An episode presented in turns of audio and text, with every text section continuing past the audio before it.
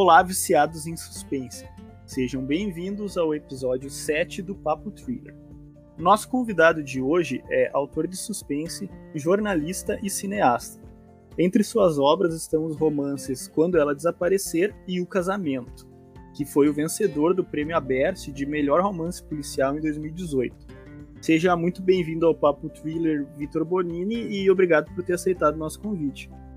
Fala Douglas, obrigado eu pelo convite. É ótimo estar aqui falando com você e com todo mundo aí que está escutando a gente. E bora lá. Vitor, fala um pouquinho pra gente aí para começar, como é que foi o teu início na leitura e a partir de onde começou assim o teu gosto por suspense? Olha, é engraçado porque as pessoas me perguntam isso às vezes e eu ouço, eu mesmo pergunto isso para outros autores esperando que eles falem que eles sempre leram e tudo mais. E eu não era uma criança muito leitora, não. É, é, eu, eu sou total geração Harry Potter. Comecei a ler muito por causa dos filmes. Eu vi o primeiro filme do Harry Potter e, e dali para frente eu comecei a gostar mais de leitura. É, e percebi que livros não, era, não eram só uma coisa chata, uma história chata, um tipo de coisa que você tem que ler só por causa da escola. Então eu nunca fui uhum. uma criança leitora é, e comecei comecei no Harry Potter, fui para Desventuras em Série, lia muito, é, a partir dali comecei a ler muito da, da coleção Vagalume, mas para mim era quase como um nicho, sabe? Para mim assim, não existiam livros uhum. fora daqueles que falariam comigo, que eu acharia legal. Eu acho que para mim era aquilo e pronto. É como se tivesse um mundo que eu não tivesse descoberto ainda. E aí foi legal que quando eu tava, acho que uns 13 anos por aí, é, eu tive que ler para a escola o Caso dos Dez Negrinhos, da Agatha Christie. Agora é, como, é publicado como E Não Sobrou Nenhum, né? Isso. E, e, cara, a partir dali é que eu comecei a ficar, assim, fascinado por esse tipo de literatura. Primeiro por Agatha Christie mesmo, que virou, assim, um vício, uma obsessão minha. E eu, Sim. literalmente, assim, peguei os anos seguintes para ler todos os livros dela, eu comprava desesperadamente os livros dela. Depois que eu terminei os dela, eu comecei a ir para outros, não só de suspense e, e enfim, policial, como também é, literatura no geral, porque eu acho que, enfim, as coisas, é, cada um tem o seu caminho, né? Você quer continuar uhum. policial, você quer descobrir mais coisas. Eu virei, sei lá, um desbravador de literaturas. Não gosto de tudo, mas é, eu acho que foi por aí que eu comecei a ler e a pensar nas minhas histórias também. Começou lá no Harry Potter, então. Mais nossa, ou menos. eu sou total. Sabe essa briga? Qual sua tá casa favorita lá? É, nossa, ó, bom, eu, eu, sempre me considerei corvinal. Aí eu entrei no Pottermore e comecei a fazer aquelas coisas lá de você responder coisas e eles não colocando nas casas. Aí deu primeiro Lufa-Lufa, aí deu Sonserina e a terceira deu Corvinal. Ou seja, eu realmente fiz até da Corvinal. Assim. mas. Uma crise de identidade. É, exato. Nossa, mas eu acho engraçadíssimo. Não sei se você viu aquela briga que tá tendo agora de gerações, do, da geração Z contra a geração Millennial, que tá muito uhum. isso no Twitter e tal. E eu vejo que uma das coisas que a geração Z diz que é os millennials não param de falar, são chatos, sei lá o que, é de Harry Potter. Eu fiquei tipo, Caraca. meu, vocês não têm noção do que era, vocês não têm noção, não fala, sabe? Não abre a sua boca para falar de Harry Potter. então no, o episódio vai se chamar vai se chamar Vitor Bonini e sua casa favorita de Harry Potter. É, exato, exatamente, sou eu, total. Lave sua boca com sabão de falar. O Harry Potter foi o primeiro filme que eu vi no cinema. Olha que da legal, escola. Uhum. Então, eu lembro de ver, de ir ao cinema assistir também Harry Potter e me marcou muito porque, assim, óbvio que eu já gostava, é, já tinha filmes favoritos antes e tudo mais, mas eu acho que por ser uma série, né, que deu origem a sete livros, Sim. a oito filmes, é, acaba ficando muito marcante, assim, porque é uma história em continuação, né? Parece que a gente ver o primeiro, que é o segundo, o terceiro, o quarto, fez parte do meu crescimento. Se pensar que é de 2001, é, em 2001 eu tinha quanto? Oito anos. Até 2000, de 8 para 9. E até 2010 eu tinha quanto? Eu sou de 93. Eu tinha. Gente, matemática não é o meu forte, vocês já perceberam. eu tinha 18 para 19. É, Qual ano que você falou? 2011 é o último. Eu tinha isso, 18. Ah, sim, é, foi. Eh, pegou toda a sua. sua é, pegou minha. Né? Exatamente. Então fez parte do, da, da, minha vida mesmo, assim, muito. Então é, e, e, me influenciou completamente para começar a ler é, livros, assim, que para mim era uma coisa muito distante. Então, e eu acho que a minha realidade é de muita gente também, pelo menos do que eu conheço dessa, dessa geração. Então, foi, foi muito importante para mim e marca até hoje, assim. Eu sou daqueles que eu, eu, moro em Nova York hoje, né? E eu fui na loja do Harry Potter que abriu aqui. E eu fiquei, tipo, cara, em êxtase, assim. É uma loja, uma loja normal tal, tem, é linda, tem uma experiência tal, mas você pode. Eu imagino muito gente que não é fã entrando e falando, gente, mas é uma loja, entendeu? E para mim é muito mais do que uma loja. É uma. Né? Você vê ali uma coisa que você conviveu por muitos e muitos anos. E, e digo mais até, eu acho que uma vez eu estava lendo um era até acho que um artigo falando sobre como Harry Potter, os sete livros do Harry Potter, nada mais são do que romances policiais é, disfarçados de fantasia. Caramba. Então, é, eu acho. E se você parar para pensar, primeiro tem uma história só, que nada mais era que um mistério, do 1 ao 7, é uma grande história, uma macro história sobre o Harry. E os próprios uhum. livros, né? O primeiro é Cadê o Voldemort dentro e tal, e você tem um vilão, sabe? Que tá, pô, escondido dentro de um professor. No 2 é, tipo, quem tá atacando os alunos que, tipo... Cara, é um, é um, é um, né, um, um clássico com pessoas que estão sendo petrificadas em, em, vez de serem mortas, né? É, porque a gente ainda tá falando, pelo menos no 2, né? De literatura muito infantil e juvenil e tal. É, mas é isso. Quem está petrificando todo mundo na escola e tem um culpado que está entre eles ali. O terceiro ah, também. verdade, faz muito sentido. É, faz separar todos eles, todos eles, do 1 ao 7 são mistérios. E mistérios com soluções muito parecidas com o que a gente via com a Agatha Christie, com o que a gente vê em, em romances hoje. Não é à toa que depois disso a J.K. Rowling foi pro policial uhum. com, com o, o, Robert Galbraith, que é o, o pseudônimo dela, e os detetives dela, Robin e o Cormoran Strike. Você já leu essa série de detetives dela? Eu amo essa série, eu amo, é. eu sou fissurado por eles. Cara, eu sou fissurado, eu acho que eles são muito bem escritos, eu acho ela uma baita escritora. Eu sei que teve toda a polêmica com ela, Sim. né, da, da, transfobia, e que eu dou toda a razão também. Foi, foi um balde de água fria. Uhum. Mas é, falando na, na, nos livros que ela escreveu, eu acho que ela é uma excelente escritora e, e, o, e, o, assim como eu gostava do Harry, do Rony e da Hermione, eu sou tão fã quanto agora do Cormoran Strike e da Robin. São os detetives dela e que são tão. Acho que ela tem uma habilidade muito boa de criar personagens que são bons, vivos, Sim. mais ou menos como o King faz também. Uhum. Eu sempre falo, né, que o King é impressionante na forma como ele cria personagens. Total, nossa, muito. E Bonini, o teu próximo livro, que é o Tortura Branca, né? Ele foi publicado nesse ano pela editora Coerência, né? Você pode contar um pouquinho dele aí pra gente? Claro, ele foi total uma, um resultado da pandemia, assim, porque é, eu tinha lançado três livros com o mesmo detetive, que é o Conrado Bartelli, que é brasileiro e tudo mais, e e aí, beleza, eu tava em casa aqui, vim para Nova York estudar, tava, tava no meio do meu mestrado. Na verdade, entrando na reta final do meu mestrado, quando bateu a, a pandemia e a gente ficou preso em casa e tudo mais. E como todo mundo ao redor do mundo, fiquei em, em quarentena, isolado em casa e comecei a pensar o que seria um mistério relacionado a isso, né? Com, um, digamos, um crime que pudesse acontecer nesse, nesse momento. Não fiquei nem pensando muito nisso, até porque, como eu estava nesse momento de reta final do mestrado, eu não tinha muito tempo para escrever, e tinha colocado na minha cabeça que não ia sair nada de 2020.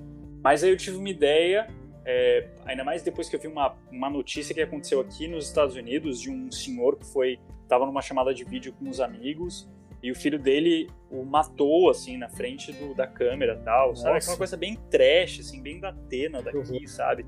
Mas, enfim, essas coisas são ideia, né? E aí eu tive essa ideia e falei, olha, eu tenho uma ideia de um cara que vai ser assassinado no meio de uma chamada de vídeo é, e, e o, o, a, as circunstâncias do crime, principalmente motivo e tudo mais, tinham muito a ver com esse momento da pandemia. Então eu falei, cara, é, é a ideia veio para mim muito rápida. Eu comecei a desenvolvê-la é, em um momento em que eu estava isolado em casa e, e a gente isolado em casa tem muito mais tempo. E aí daí surgiu surgiu Tortura Branca, que eu comecei a escrever, falei, não sei se vai ser um conto, se vai ser uma novela, por ser uma coisa mais longa, e acabou dando um livro mesmo, que foi a mesma coisa que aconteceu com um colega de quarto, meu primeiro livro. É, veio a ideia, eu fui desenvolvendo, achando que ia ser um conto, e acabou sendo algo muito maior. E, e como foi algo muito imediato, né, que eu, que eu comecei a escrever no meio da pandemia, e, de, e escrevi em três, é, dois meses e meio, uma coisa assim, o que para mim foi um recorde, porque eu sempre demoro muito para escrever. Sim. Como saiu muito rápido, eu falei, cara, eu preciso publicar isso logo, senão também vou perder meu timing. Né? Bom, meio de 2020, eu achando que a pandemia ia acabar logo, uhum. assim como muita gente, né? Quem dera a gente aqui no meio disso tudo ainda. Mas assim, falei, preciso publicar rápido. Então o que eu fiz é, eu criei uma, uma newsletter na época, que eu já queria criar mesmo, é, com sugestões, entrevistas que eu queria fazer com outros autores e tudo mais. E falei, quer saber? Cada semana eu vou publicar um capítulo desse livro. Eu fiz um planejamento ali e tal, falei, acho que vai ter uns 13 capítulos por aí. E vamos nessa. Ia ser um desafio para mim, porque eu geralmente eu não tenho esse eu não, não tinha pelo menos esse, essa rigidez para escrever um capítulo por semana e tudo mais. Sim. Mas eu acho que a partir do momento que eu falei, vai ter que ser assim, porque eu vou ter que publicar nessa newsletter, vai sair. E aí foi isso. Então eu. Que tem um prazo daí, né? Exatamente. Nessas 13 semanas eu tive prazo. Eu tinha que entregar em uma semana e foi muito difícil, porque. E aí você vai poder dizer, eu quero ouvir de você também, Douglas, porque geralmente eu vou escrevendo e às vezes volto nos capítulos lá do começo, tal, para mudar alguma coisa, tal. E no Tortura Branca eu não tinha essa oportunidade, porque o capítulo 1 já tinha sido publicado, o capítulo 2 já tinha sido publicado, eu não conseguia voltar. Verdade. Então foi bem desafiador, assim. O resultado final, é assim, tá lá, eu fiquei super feliz de pelo menos ser terminado. E aí eu fui falar com as editoras, com a Faro que me publica e com a Coerência, que é, enfim, é o Pedro e a Lilian, que são os, os dois editores, é, respectivamente da Faro e da Coerência, tinham se falado tal. E aí eu falei, é, eu queria publicar esse livro. A Faro não tinha calendário, e mas a Lilian da, da Coerência falou, olha, pra gente super interessaria tal. E eu fiquei super feliz de ter dado certo. E o livro que a gente terminou em agosto ou setembro, a gente conseguiu correr para publicar revisadinho em dezembro. Dezembro, janeiro desse ano, bem nessa virada para não perder o timing. Então, assim, foi um livro feito às pressas, é, mas, mas que também acho que espelhou muito o que a gente estava vivendo e continua vivendo agora, né? Mas eu acho que era uma visão ainda de início de pandemia e, e que virou o, o Tortura Branca muito bacana essa ideia de escrever um caso no meio da pandemia. Eu achei muito massa. Eu confesso que lá no início da pandemia, durante o ano passado, eu não queria ler contos e nada de pandemia. Uhum. Eu queria ler coisas que me tirassem da cabeça da pandemia, né? Que eu visse Total, as pessoas vivendo uh, como era antes, né? Só que agora não. Agora, eu não sei se é porque a gente já tá há tanto tempo aqui uh, dessa forma, mas tem sido muito interessante ver as coisas que o pessoal tem produzido com esse tema, né? Uhum. E eu adorei a ideia que você usou, que o livro ele aborda ali uma pessoa que ela tá incriminada, ou ela tudo aponta para ela e ela tá, uhum. tá correndo para mostrar sua inocência, digamos assim, né? E eu acho que esse tipo de enredo nunca fica velho. Eu adoro esse tipo de história em que a pessoa tá, tá tentando mostrar que não foi ela e tal. Como é que surgiu essa ideia que de bom. fazer um, um livro com essa temática? Eu acho que surgiu muito por causa do. É, eu acho que a gente vai aprendendo um pouco as manhas do, do que é o.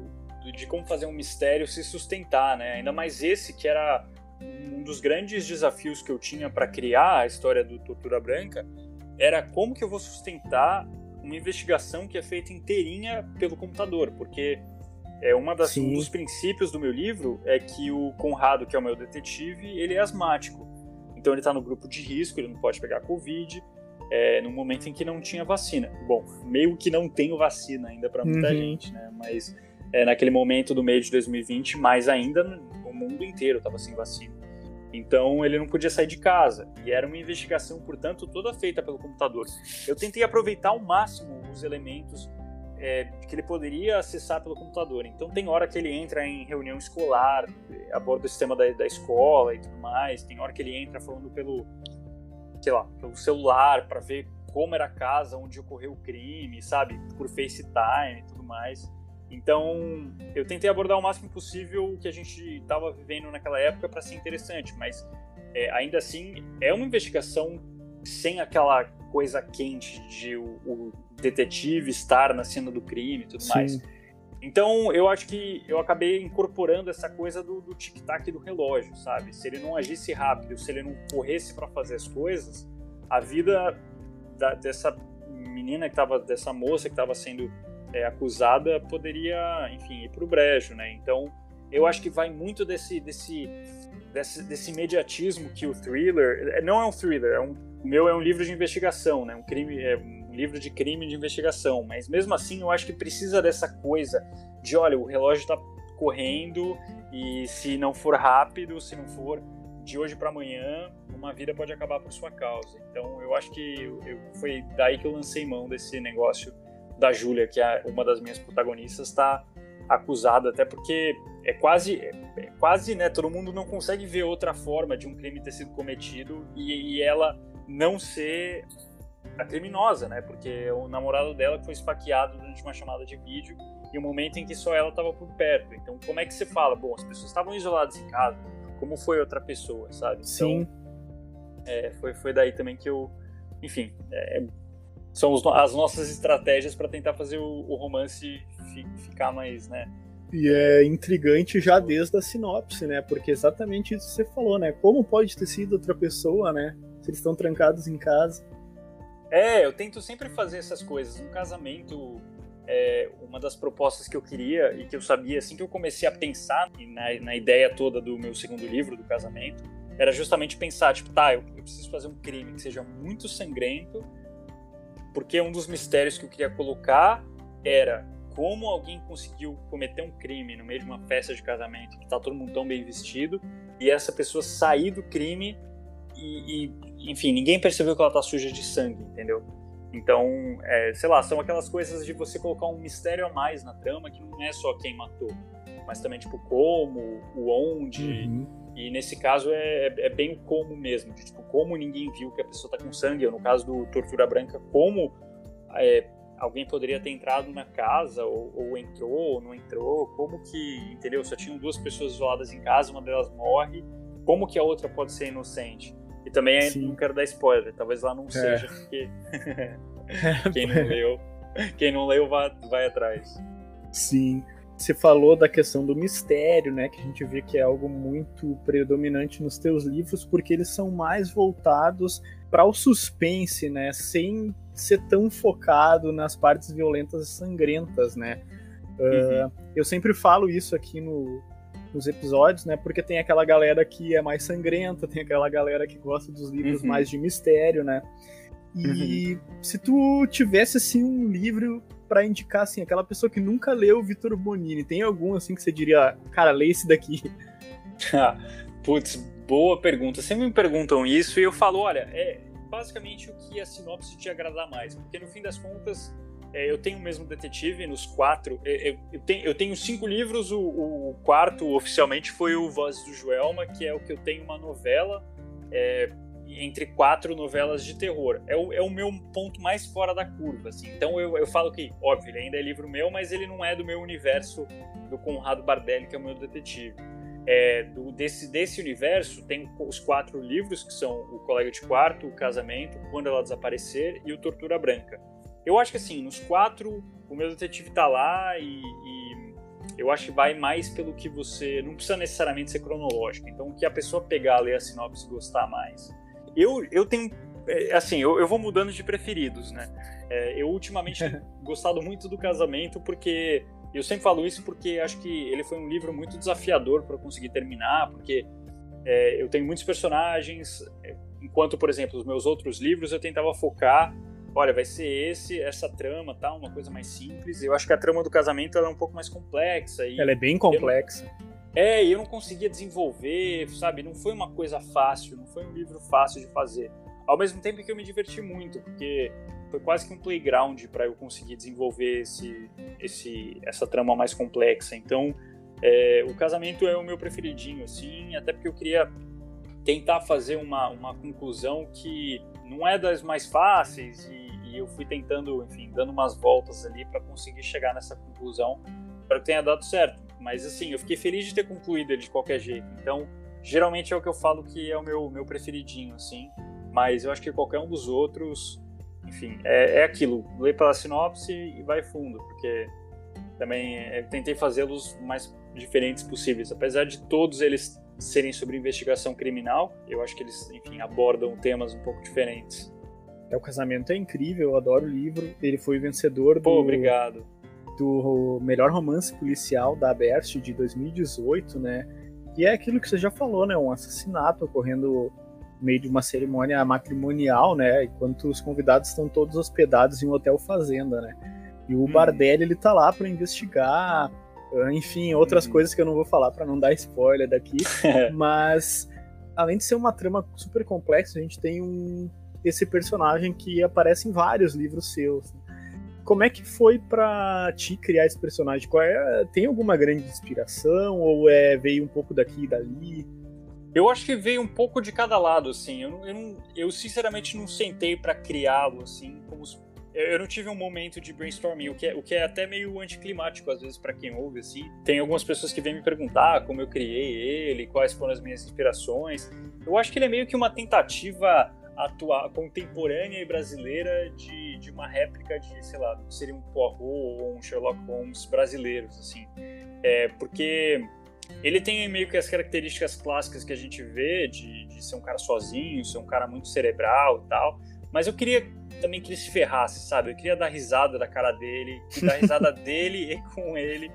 E, e, eu faço muito isso, assim, de colocar ele em umas situações muito ridículas e patéticas, porque acho que a nossa vida é muito assim, né? Eu gosto muito Sim. de rir de mim mesmo, por exemplo.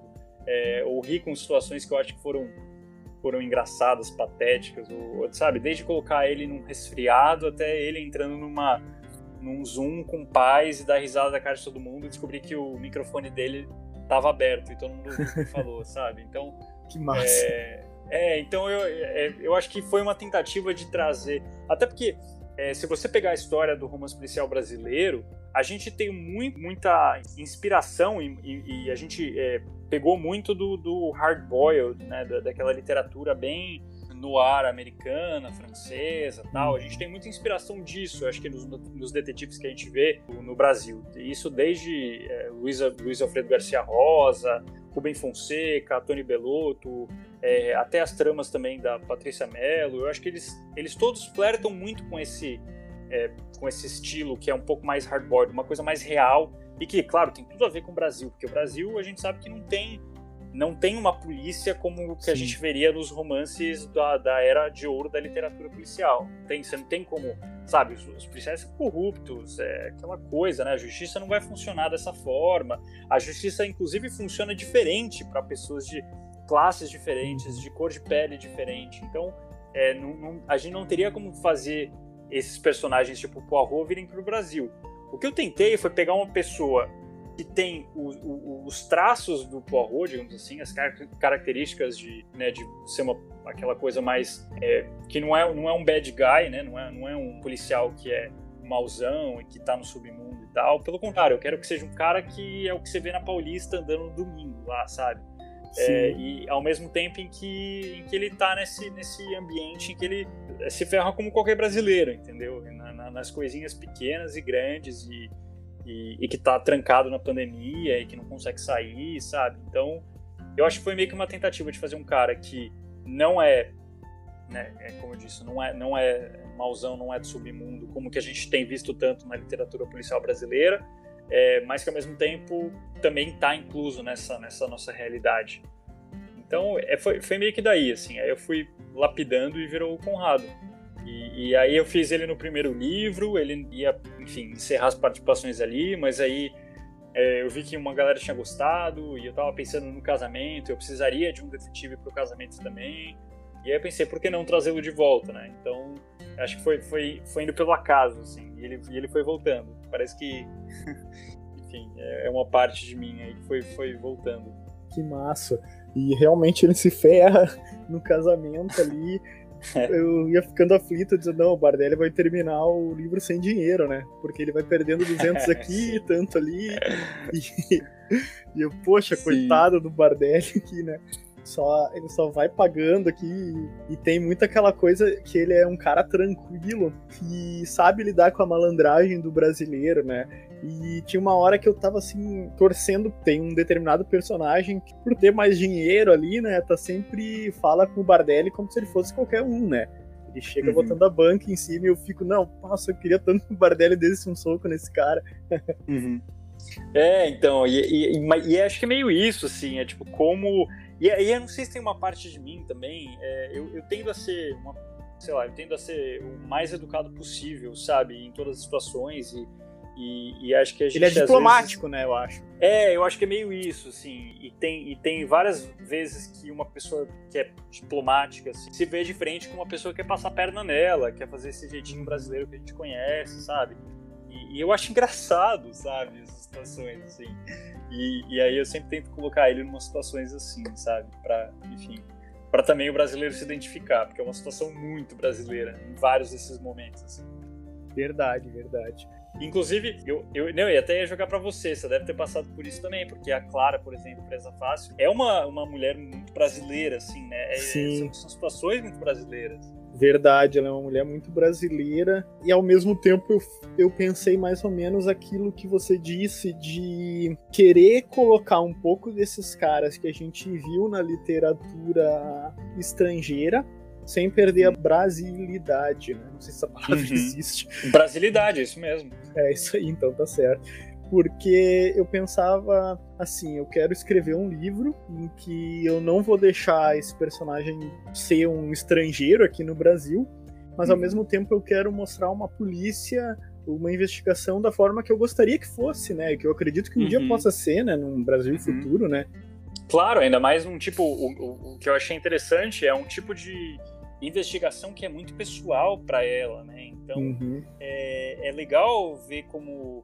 Porque, querendo ou não, as polícias também têm uma certa autonomia, né? O delegado, principalmente, tem uma, uma autonomia para fazer as investigações de acordo com o que cai na mesa dele e tudo mais. Então, Sim. é legal ver como uma, uma investigação pode andar é, a despeito de tudo, assim, com, com um investigador que quer levar as coisas para frente, né? O investigador aí, no caso, eu falo um delegado, porque eu sei que dentro de uma delegacia, investigador e delegado são coisas diferentes, mas é, o que eu quero dizer é uma equipe que quer levar isso para frente. É legal você ver isso e, e que, e que é, é, esse é o ponto que eu queria fazer. Eu acho que quando você compara com histórias um pouco mais antigas, é, o Luiz Alfredo Garcia Rosa até tem o, o delegado dele, eu esqueci o nome, o, o Espinosa, ele, é um, ele ainda é um cara mais íntegro e tudo mais. Mas a gente está acostumado a ver no Brasil policiais uhum. e, e, investigadores que são contrário de íntegro. O que, de novo, faz todo sentido porque é o Brasil. Mas o que eu tentei criar, e eu acho que o que você criou também, é um, é um meio termo ali, né? É, é aquele cara que está sujeito a, ao, ao, cenário do Brasil e, e, e ao enfim, toda a podridão que a gente sabe, ao mesmo tempo em que ele tem algo dentro dele ali, uma força motriz que, que leva a fazer alguma coisa de certo ali no meio. É bem isso, bem isso. E pra ti, Bonini, o que, que é indispensável num suspense? Aquilo que você diz assim, não, isso aqui eu não abro mão quando eu vou ler um suspense. Ah, eu acho que eu, isso é fácil falar porque acabei de terminar um livro que faltou muito disso para mim. Eu acho que é, é ritmo, é, eu acho que ritmo e algum, alguma coisa ali que vai deixar a gente se perguntando o livro todo. É, porque senão eu acho que acaba caindo numa coisa que não é um, um mistério, não é um thriller, não é, não é uma literatura de crime. Eu falo disso porque eu terminei de ler um livro que chama When No One Is Watching. É um livro que ganhou aqui nos Estados Unidos o Edgar de paperback. Então, o Edgar é, um, é como se fosse, sei lá, o que seria o prêmio Abert no Brasil, é que o Abert é mais recente, enquanto que o Sim. Edgar é antigaço, né? Vai pelo nome do Edgar Allan Poe, inclusive. É como se fosse o Oscar do, do, do romance policial aqui nos Estados Unidos. E aí, eu já tinha visto esse livro antes na, na livraria, eu vou muito em livraria, adoro ficar de olho em tudo que está sendo lançado, mesmo que seja para não ler tudo, mas é para saber o que está sendo feito. É, eu adoro fazer esse, esse tipo de vistoria e tudo mais, até para me inspirar também. E eu tinha visto esse livro, que tem uma capa linda e uma sinopse que é ótima. É sobre gentrificação aqui no, nos Estados Unidos e Nova York. Para quem não sabe o que é esse termo, é gentrificação é um fenômeno que acontece muito, por exemplo, nas, nas regiões periféricas do Brooklyn, que sempre foram povoadas por pessoas é, negras, de, de, comunidades mais pobres, ou então de é, comunidades operárias ou, ou, de imigrantes, que moravam nessas periferias, justamente, sempre moraram nessas periferias, justamente porque é mais barato. Porque Nova York, por exemplo, é uma cidade muito cara se você vai morar em Manhattan, que é aquela ilha principal. Sim. Então as pessoas sempre foram morar nessas áreas. O que, tá, o que tem rolado nos últimos anos é que, como a cidade valorizou muito, você vê muita gente vindo de fora e como tem muita gente vindo ao mesmo tempo, não tem espaço para todo mundo em Manhattan. Então essa, essa galera que é rica e branca vai morar nessas periferias que antes só moravam essas pessoas que estavam pagando ali o aluguel, que tinha um reajuste razoável por ano. Só que de repente chega um bando de rico branco para morar lá. Aí o que, que acontece? Os preços vão lá para cima. Isso é o fenômeno da, da, da, gentrificação, porque aí você tem essas comunidades que estão lá há anos e anos morando lá e podendo pagar, de repente vem que eles não têm mais como pagar, porque tem 500 mil brancos querendo vir para morar no, no, lugar que eles moravam antes e pagando mais, Sim. e aí quem é dono do prédio vai falar, tá bom então, meu querido, agora aquele aluguel que eu sempre paguei, que eu sempre cobrei de você que era razoável, agora vai ter que subir muito mais, porque olha só como subiu o preço, como valorizou o nosso bairro. E aí o, o, a proposta desse livro, que eu achei genial, que é uma pegada quase de Corra, sabe? Daquele filme que, que ganhou o Oscar de melhor uhum. roteiro e tal, é que a gentrificação chegou no Brooklyn, há uma mulher que volta a morar no Brooklyn depois de se mudar para Seattle e tudo, tudo mais, ela volta a morar no Brooklyn, que é onde ela nasceu, e ela percebe que os vizinhos dela estão se mudando e tá todo mundo mudando e tal. Só que ela percebe que não é só por causa da gentrificação. Ela percebe que as pessoas estão literalmente desaparecendo das casas onde elas moraram por gerações. Então é, é, bem um romance policial, assim, de desaparecimento, com essa pegada Get Out e tal. Eu falei, cara, genial. Uhum. Comecei a ler. O livro é, é, é, é ótimo para ensinar muito sobre gentrificação, mas ele tem um ritmo tão estranho, assim, tão, sabe, é, falta alguma coisa ali. É, é quase que um livro de não ficção pela maior romance romântico com não ficção e você fica tipo, por que, que é um thriller e tudo mais? E nas últimas 50 páginas tudo acontece e você fica tipo, cara, que, ideia, na minha opinião, boa, mas mal utilizada, sabe? Ou então, enfim, eu também posso no seu público, apesar que eu entendi muito que, o, que, o que ela quis passar. Então, assim, é, é engraçado ler esses livros para você entender também o que que faltou, assim, fazer uma análise bem crítica. E nesse livro, para mim, o que faltou foi justamente o ritmo e, e, e algum tipo de mistério para levar a gente mais para frente, porque a gente começa a perceber que as pessoas estão desaparecendo por uma força maior, digamos assim, mais além no livro. Gente, eu não estraguei nada, tá? Tudo isso tá na sinopse.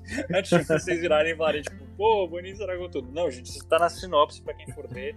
E, e, eu sempre indico, leiam mesmo assim, mesmo se for pra analisar, gostar, não gostar. Ele, acha, ele não deve estar no Brasil ainda, né? Eu acho que ainda não foi publicado no Brasil. É... Vou até fazer essa pesquisa depois, porque também é outra coisa que eu gosto de ver. Que livro que saiu aqui que vai ser publicado no Brasil ou não. É mas esse eu acho que ainda não foi não. Mas de qualquer forma, é aquela coisa que o King fala naquele livro sobre a escrita dele, que às vezes melhor do que você ler um bom livro para aprender o que fazer, é você ler um livro ruim para você entender o que uhum. não fazer. Então, assim, é, valeu para eu entender meio que. Não que ele tenha sido só ruim, ele é bom em vários sentidos também, mas para mim ele falhou um pouco nesse sentido, que acho que o thriller e, e, e, o livro de mistério, no geral, qualquer que seja o mistério, precisa disso, dessa coisa de levar a gente para frente, tipo, meu, o que, está acontecendo? Mesmo que seja quem matou, ou tipo, como matou, ou por que matou, ou sei lá, nem, nem precisa de morte, né? Qualquer mistério no geral, eu falei dos Harry Sim. Potters, é, sabe? É, é, na, é no, na Câmara Secreta, quem abriu a Câmara Secreta, ou cadê o Sirius Black, sabe? Ele tá no meio das pessoas ou não. Eu acho que isso faz toda a diferença. Eu vi um, uma vez o Dan Brown falando, né? perguntaram para ele o que, que é suspense, né? Ele uhum. disse: suspense é simplesmente tu dizer pro teu leitor que tu sabe uma coisa uhum. e ele não sabe. É maravilhoso. Basicamente é isso, né? É muito boa. Tipo, eu sei, eu sei um segredo, mas e se você continuar comigo, eu vou te contar lá no Exatamente. Fim, mas vem comigo. É, é, quase aqueles programas da tarde sensacionalista, né? É... Depois do intervalo. E, e se você for pensar, isso não é uma coisa que é também limitada a esse tipo de literatura que a gente produz e que a gente lê tanto. É, eu acho que muitos, muitas das histórias que a gente lê e vê é, e ouve e tudo mais estão relacionadas com isso, com você querer descobrir alguma coisa além do que está apresentado ali na sua frente, sabe? Então, é desde, sei lá, um dos livros mais recentes que eu li, que é da Celeste Ing, que é aquela que escreveu o Pequenos Incêndios por Toda Parte, por, que eu li também assim que saiu. Aí agora virou série do Hulu e tudo mais. E agora eu fui ler o primeiro livro dela, e que é super literário e tudo mais, sobre uma família de americanos com é, ascendência asiática e tudo mais. E assim, ele não tem nada de mistério. É sobre uma menina que morre no começo, mas você já sabe que ela morreu na página 1. Mas é engraçado como. Sim. Sabe, é, é, eu vou dizer mistério. É, é, é, praticamente um mistério do porquê que a família chegou nesse ponto de, sabe, é, vivendo o sonho americano, dizendo assim. É, mas por que, que eles chegaram nesse ponto em que a filha morreu? Então, assim, não, não tem detetive, não tem investigação, não tem nada mas você se sente é, né, é, quase que puxado por, esse, por essa pergunta que você ainda não tem uma resposta. Sim, exatamente. E agora falando, continuando nesse assunto de livros, né? Você tem um suspense favorito, assim, da vida? Um top 3, de repente um top 5 aí pra passar pra galera? Putz, olha, eu sempre tenho que colocar o, o E Não Sobrou Nenhum, ou o Caso 10 Negrinhos, como eu conheci quando eu li pela primeira vez, porque foi, acho que o primeiro que me chamou a atenção. E mesmo se não tivesse sido o primeiro, eu já reli esse livro duas vezes e toda vez que eu releio eu acho o máximo. Assim. Eu acho que ele, ele, ele tem uma característica que ele começa não prometendo muito. É, ele, ele tem um começo que é até meio enfadonho às vezes assim para quem eu já indiquei e que vai construindo uma coisa que muito leitor tenta fazer, muito escritor tenta fazer, que é aquele slow burn mystery, né? Que é você e, uhum. tipo, e, colocando e fazendo aquela coisa esquentar, esquentar, esquentar. E é um livro que começa muito bem nesse sentido e que, a partir de um ponto, é muito consistente entregar um tipo de, de suspense e de ação que, cara, eu, eu, eu, assim, é difícil você conseguir ver outro livro que tenha esse nível, sabe, de, de, de genialidade nesse sentido. Então, a Agatha Christie, para mim, merece todo, assim, toda a fama que ela já teve só por causa desse livro. Claro que eu tenho todos os outros delas, são muito favoritos meus também. Mas eu acho que não sobrou nenhum, entraria no, no top 1, assim, meu, meu mais indicado. Deixa eu ver qual mais, cara. É, perguntando assim, eu consigo. Bom, a gente falou dos do, do Robert Galbraith, que é da J.K. Rowling, né? Que é, são os livros do Cormoran Strike, que é o detetive. Eu gosto muito também. Eu acho que eles não têm nada de genial, assim, mas eu acho que é, um, é o é o típico livro de detetive em que você consegue se importar muito com o detetive. É, e eu tinha preguiça disso antes, porque eu acho que eu já tinha lido com outros escritores que não tinha dado tanto certo com séries, assim, né? É, por exemplo, eu tinha lido os livros da Perry James com o Adam Dog e tudo mais, e, e eu acho que é uma coisa que escritores tentam fazer. Ah, ó, lê esse livro e o próximo com o mesmo detetive e tudo mais. E uma coisa é você ler detetives tipo Poirot, que você não se importa tanto com ele, e outra é você tentar colocar essa, esse lado humano no detetive para você se importar, além do mistério, também com a vida dele. E eu acho que esses da, do Robert Galbraith com Cormoran Strike conseguiram muito fazer isso comigo. Então eu também indico muito para quem gosta de romances atuais de detetives. É, e agora pro número 2, Ixi, rapaz, pegou. Posso jogar pra número você? 3, número 3. Número 3, aliás. Número 3, é. Vou jogar pra você. O que, você indicaria de número 3? Aí eu falo se eu já li ou não. Ah, dos favoritos de suspense, porra. Você usou a carta do Uno, aquela. Eu usei a carta. Inverteu. É. Isso, exatamente. Joguei pra você. Putz, deixa eu pensar aqui. Nossa, do É suspense. que eu olho pra mim instante. É, olha, eu sempre. Eu, eu, assim, eu sempre gosto de ler pelo menos o que o Goodreads diria que é o melhor de cada um dos maiores escritores, porque eu acho que a gente sempre tem alguma coisa a aprender com todos, sabe? Então, então sei lá, é meio que você pegar, sabe? Pega um Harlan Coben, pega um Lars Kepler. Ah, eu um... pensei em um. É um livro que é até pouco conhecido, assim, mas é um livro que eu conheci pela Ju Oliveira e que ele explodiu a minha cabeça, assim, que é o Deixei Você Ir, da Claire, Claire McIntosh, se eu não me engano o nome dela. Claire McIntosh, deixei você ir. Explodiu sua cabeça, sério? Aham. Eu achei assim, eu não esperava aquelas reviravoltas ali. E eu achei muito massa, assim. Foi um... Deixei você ir. Isso aí. Aqui, eu, eu não lembro se é Claire. Eu sei que é Macintosh sobre o nome dela. Eu acho que é da editora Intrínseca. Boa. E Bom saber. ele é britânico ou. É, britânico, acho que é escocês.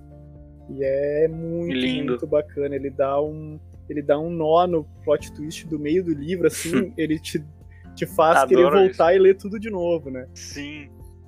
Porque até o momento parece que tá tudo entregue. Você tá acompanhando uma pessoa que sofreu um trauma e uma investigação. E quando chega no meio, não era nada daquilo que você achava que você tava lendo. Sei.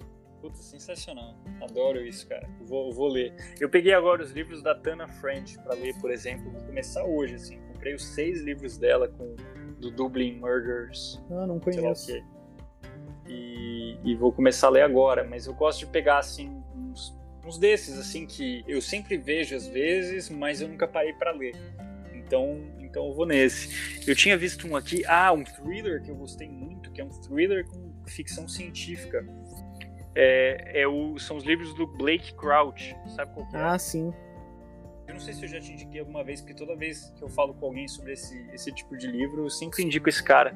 Eu gostei muito do Matéria Escura e eu tenho recursão aqui, mas ainda não comecei a ler. Eu já li Matéria Escura e adorei, achei impressionante, assim. Também gostei muito. Até, até o final eu tava gostando muito, mas assim, tava, tava legal, assim, nada genial.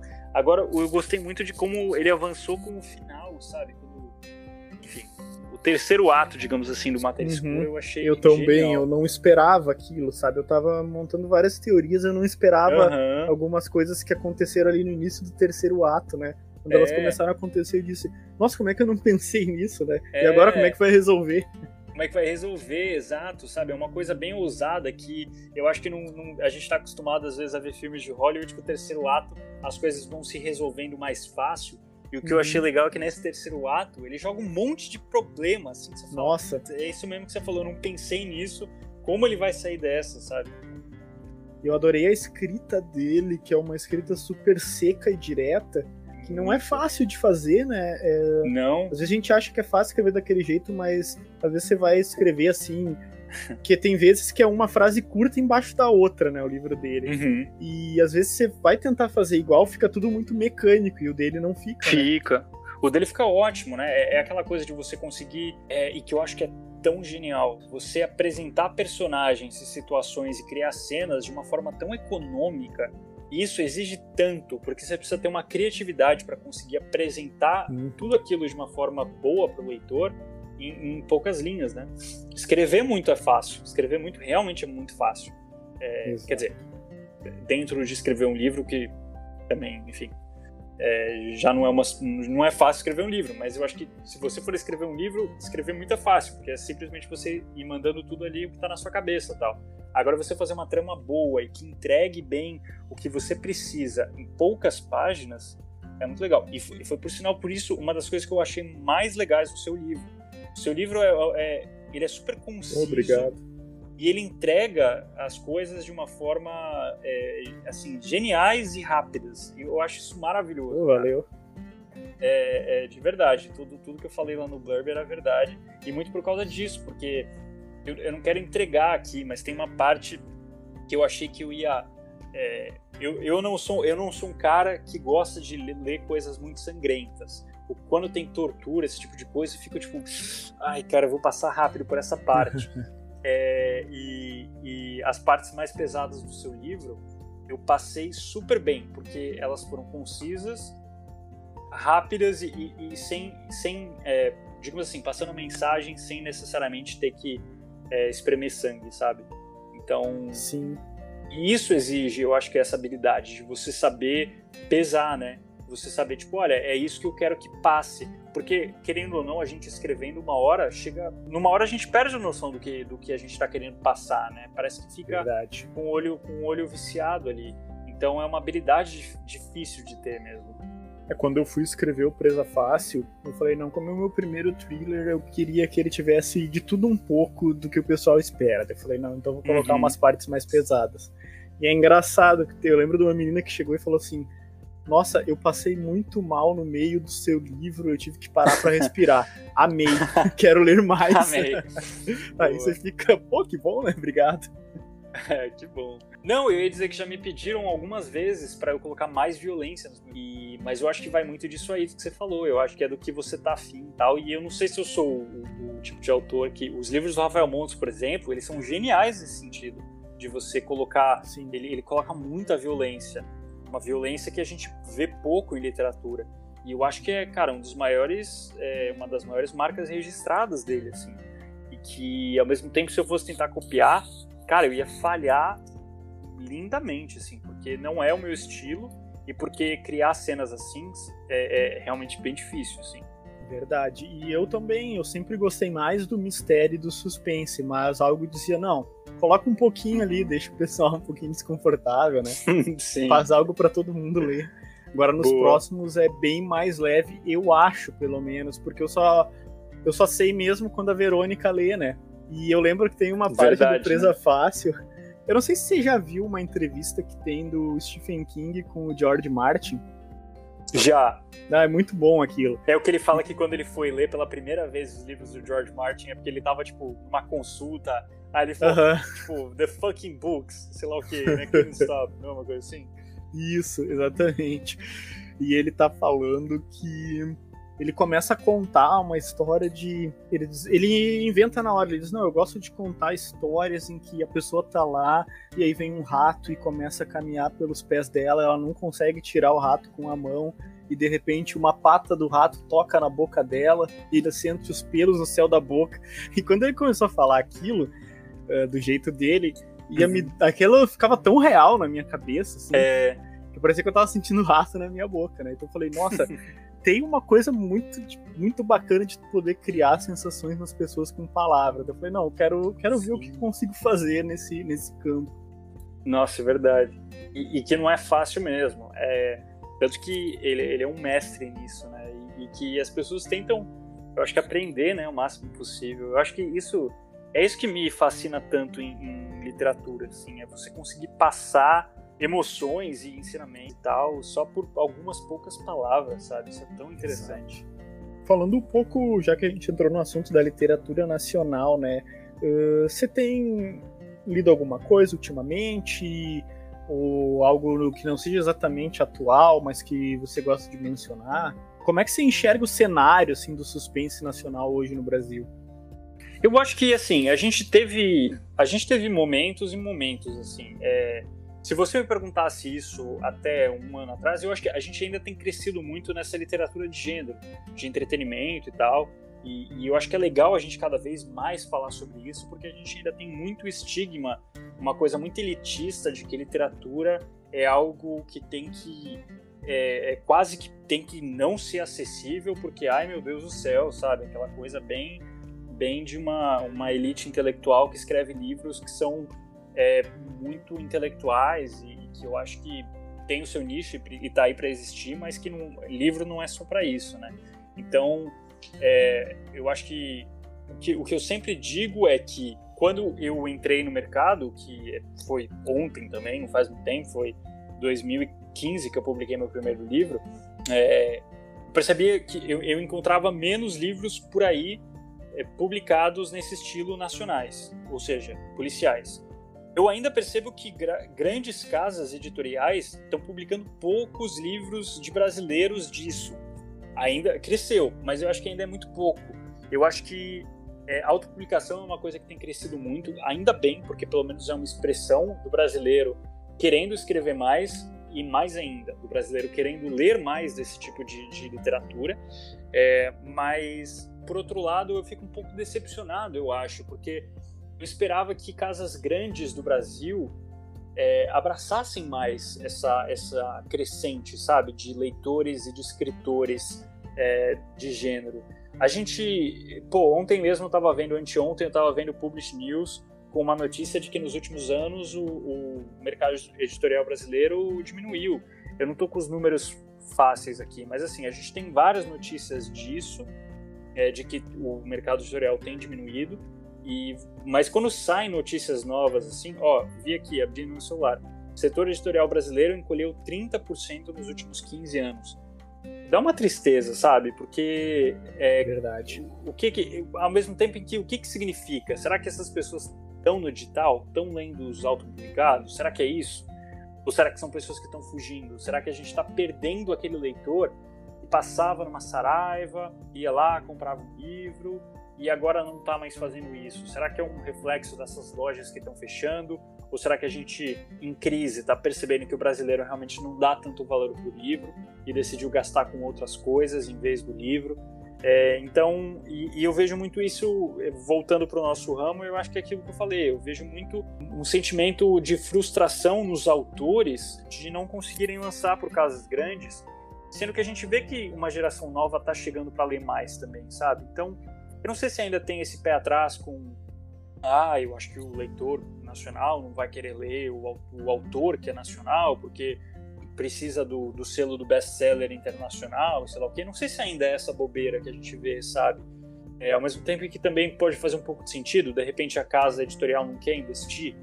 É, mas aí, ao mesmo tempo, eu vejo casos como a, a Rocket Editorial da Cláudia Lemes surgindo e fechando, sabe, contratos com autores que são nacionais só, e, e, e a Mistério Retrô, que, enfim, publica contos de crime e suspense que são nacionais também, sabe? Então, eu, eu fico vendo que parece que eu conheço a pessoa que escreve, eu conheço a pessoa que lê, mas parece que o mercado não está sabendo utilizar esses dois lados. E eu não sei o que, que é reflexo disso. Se é reflexo de que as nossa, o nosso mercado editorial ainda não abriu os olhos para isso, é de uma geração anterior, ou se por acaso a pessoa que está lendo não quer pagar. Assim, o tempo vai passando e eu parece que vou ficando cada vez mais confuso, mas ver notícias como essa de que o mercado tem diminuído dá uma dor no coração, né? É, não sei, nem lembro se foi isso que você me perguntou, Douglas. Não, foi isso sim, né? Sobre a literatura nacional de suspense. E uma coisa que eu estava conversando num podcast que eu fui convidado semana passada, uh, eu comentava que essa cultura de ler os gringos best-sellers é uma coisa uhum. que não foi sempre assim, né? Porque eu lembro que quando a gente era novo, a gente lia a coleção Verdade. Vagalume, que era nacional, eu lia escritores de suspense regionais aqui do Rio Grande do Sul, às vezes. A gente lia, apesar de ter a Agatha, ter esses outros, a gente lia muita coisa daqui, né? E Sim. aos poucos foi se perdendo isso e acabou se criando uma cultura de ler o pessoal de fora. É. E eu acho que é um pouco das duas coisas. As principais coisas seriam a falta de incentivo ao nacional e essa cultura de ler os gringos. Porque eu lembro quando eu comecei a querer escrever thriller e suspense, né? Eu falava, pô, mas não tem nada novo, né? Eu acho de suspense policial no Brasil. Eu penso na minha ingenuidade, uhum. porque não sai isso na mídia, né? E aí eu fui pesquisar e eu conheci Gustavo Ávila, conheci a Cláudia Lemes, conheci você, conheci vários autores e comecei a ler e disse, nossa, isso aqui estava aqui o tempo todo, né? Eu é que não Exatamente. conhecia. É, e, e, cara, você tocou num assunto também, numa parte muito importante, que a gente fala muito de mercado, mas eu acho que também as pessoas precisam enxergar que a gente existe e parece que tem um entrave aí, um bloqueio que a gente muitas vezes não consegue atravessar, porque, por exemplo, eu é, não vou falar do Rafael Monson, por exemplo, que o Rafael é, é acho que é, é o mais é, que tem o maior sucesso entre todos os autores dessa, sei lá, que é um autor jovem de, de que escreve histórias de crime ou de suspense. É, e ele, ele consegue uma, uma cobertura midiática super legal. Mas quando você vê além do Rafael, eu, eu, eu tenho muita dificuldade de enxergar dos jornais que eu leio, por exemplo, eu, eu sou assinante da Folha, é, fui assinante por um tempo do Globo e, e, e de, enfim, do Grupo Globo inteiro, até porque eu era repórter lá, é, e do Estadão também, nunca fui assinante do Estadão, mas a coluna da Babel eu sempre acompanhei também, tudo mais, que são as principais, eu acho que você consegue, a partir daí, ter um, um recorte do que é a cobertura cultural no Brasil. E aí uma coisa que eu percebo é, as artes literárias que são retratadas lá são sempre ou de, ou de algo que seja muito intelectual, então vamos co cobrir a Bienal de Arte, sabe? O que, mano, tem que existir, óbvio, a gente tem que falar da Bienal de São Paulo da arte, não Bienal do livro, Bienal de arte, por exemplo, ou sei lá, sobre um espetáculo de dança, a gente tem que falar disso. Ou então era sobre a literatura de fora. E eu percebia que tinha um, um e percebo até hoje, um baita preconceito contra a literatura de gênero, literatura de entretenimento. E aí, o pior de tudo é quando você percebe que esse preconceito é só pro nacional. Por exemplo, esses dias eu abri a Folha e tava lá uma puta entrevista gigantesca com aquele cara, o Joel Dicker lá, que é. Ele não é francês, é austríaco, não sei de onde ele é. Mas que escreveu aqueles livros do A Verdade sobre o caso do Harry Quebert, que eu já li, o, o Enigma do Quarto X lá, não lembro. É, e que legal, pô, ele o cara é escreve livros. Suíço, boa. O cara escreve livros ótimos e óbvio, e etc, etc, mas Cara, eu fui ler a, a, a, reportagem, era tipo, ah, olha esse cara que é super jovem, escreve é, romances policiais tão inteligentes, etc. Eu fiquei tipo, cara, por que, que a gente tá falando. Por que, que a gente só tá falando Exato. desse cara, entendeu? Por que, que a gente não tá fazendo uma reportagem exatamente igual sobre qualquer outra pessoa? Parece um puta de um recalque, né? Que eu tô tipo, ah, ninguém me entrevistou. Mas não é isso. Eu, como consumidor é. desses jornais e consumidor dessa mídia cultural, não vejo nada do que eu gosto de ler lá. Eu não vejo é, o livro, uhum. no, sabe? É, a vez que eu fui ver o Rafael Montes lá, eu lembro a primeira vez que eu fui ver, finalmente, quando ele lançou. Eu acho que saiu com Dias Perfeitos, mas eu não vi. A primeira vez que eu vi ele na Folha foi para falar do Jantar Secreto. E eu falei, cara, sensacional. Ainda mais o Jantar Secreto dele, que é o que eu mais gostei. Mas era falando assim: ai, nossa, como ele está é, faz uma, uma, uma, crítica social a como as vidas têm, sabe, tipo, tá legal, essa crítica, é, essa crítica é ótima, mas a gente pode falar que é um livro da hora, sabe, que é tipo puta livro uhum. de, de, sabe, thriller e etc. Por que, que a gente tem que achar sabe, um significado por trás, etc. Ótimo que a gente ache, mas, porra, não dá pra gente falar que o livro. Sempre tem que Cláudia, ser transcendente, sabe? né? Sempre é, tem que ser algo fora da caixa. Exatamente, não dá pra gente é, entrevistar, caralho, entrevista lá a Cláudia pra falar. Pô, uhum. me fala aí do seu livro novo, Cláudia, que da hora, você publicou todos os seus livros quase de forma independente, teve editor por trás, etc. Mas olha a escritora que tem aí, sabe? Não dá pra gente saber mais da vida dela, não dá pra gente falar do livro que ela tá publicando. Por que, que toda vez que a gente sabe, ah, quero. Dona Maria tá em casa. Dona Maria leu todos os livros da Agatha Christie, mas Dona Maria acha que não existe um romance policial no Brasil que o único romance policial no Brasil que existe é o, é o Quem Matou da novela, porque, sabe, isso não chega na Dona Maria. Não chega então, mesmo. eu acho isso difícil. A ponto de. O que eu comecei a fazer, cara, olha só, eu comecei a entrar no Twitter, percebia que o, o, o Felipe Neto comentava sobre livros que ele lia, e aí de sacanagem. Eu comecei a entrar nos comentários do, dos livros do Felipe Neto que ele lia e falava assim: Oi, Felipe, que tal agora ler um nacional? E publicava uma, uma foto minha com todos os meus livros. Cara, que eu ganhava de gente que começava a me seguir falando, nossa, adoro livros de mistério, nem imaginava que existiam no Brasil, tá ligado? Tipo, Exatamente. foi o jeito mais fácil de eu conseguir achar pessoas para lerem os meus livros, porque eu era simplesmente, tipo, ninguém mais presta atenção em mim, entendeu? Ninguém. Então é, é uma coisa. Ou então quando presta, meio que com aquela coisa meio quase que com vitimismo, sabe? Tipo, uhum. ai, olha esse autorzinho nacional aqui. Ou dá uma chance aqui pro coitado, né? É, sabe? Tipo, velho, também não é isso, sabe? Pode ler também e não é. pau, não tem o menor problema. Eu só, eu só queria ser. E, no, no, de novo, não sou só eu, como leitor de jornais, de jornalismo cultural. Inclusive, entrei no jornalismo por causa disso. A única coisa que eu queria era ver o mesmo tipo de atenção que a gente dá para essas literaturas de gênero do exterior para cá também. Parece que a gente só dá atenção quando é quando virou série da Netflix, sabe? Tipo, ai, olha esse, Sim. sabe? Tipo, Rafael Dracon. Olha, olhem quem é Rafael Dracon agora que saiu Cidade Invisível, sabe? Tipo, velho, esse brother tá aqui há um tempão. Por que, que a gente não vê esse tipo de cobertura acontecendo antes? Então, reclamei muito no Twitter agora, Xinguei muito no Twitter. Mas é verdade, porque eu, eu passei bem por isso. Porque eu acho que tem dois tipos de leitores assim que gostam de literatura de entretenimento, de mistério e de outros gêneros também.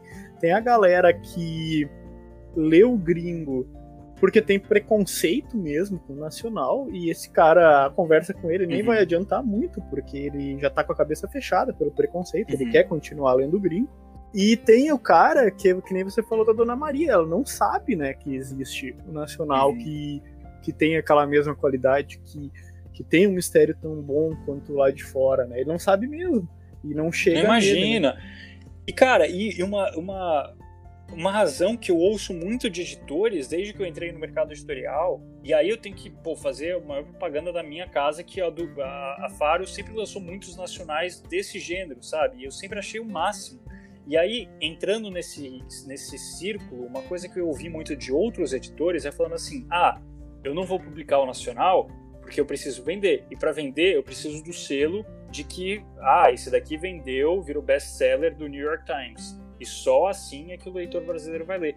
Eu acho isso uma puta de uma mentira, sabe? Porque além de tudo, Verdade. É, é de duas uma. Primeiro, você tá cri... eu acho que o pior é você tá criando um preconceito no seu leitor com a desculpa de que ah, eu preciso vender, e para isso eu preciso colocar um puta blurb do New York Times, sabe? Você tá criando um preconceito que não existia antes na cabeça do seu leitor, porque é o que você falou. Eu também cresci lendo Coleção Vagalume, que nada mais é do que uma, um conjunto de autores brasileiros que produziam livros E a gente não tava nem aí se não era não tava nem aí, New York velho. Times.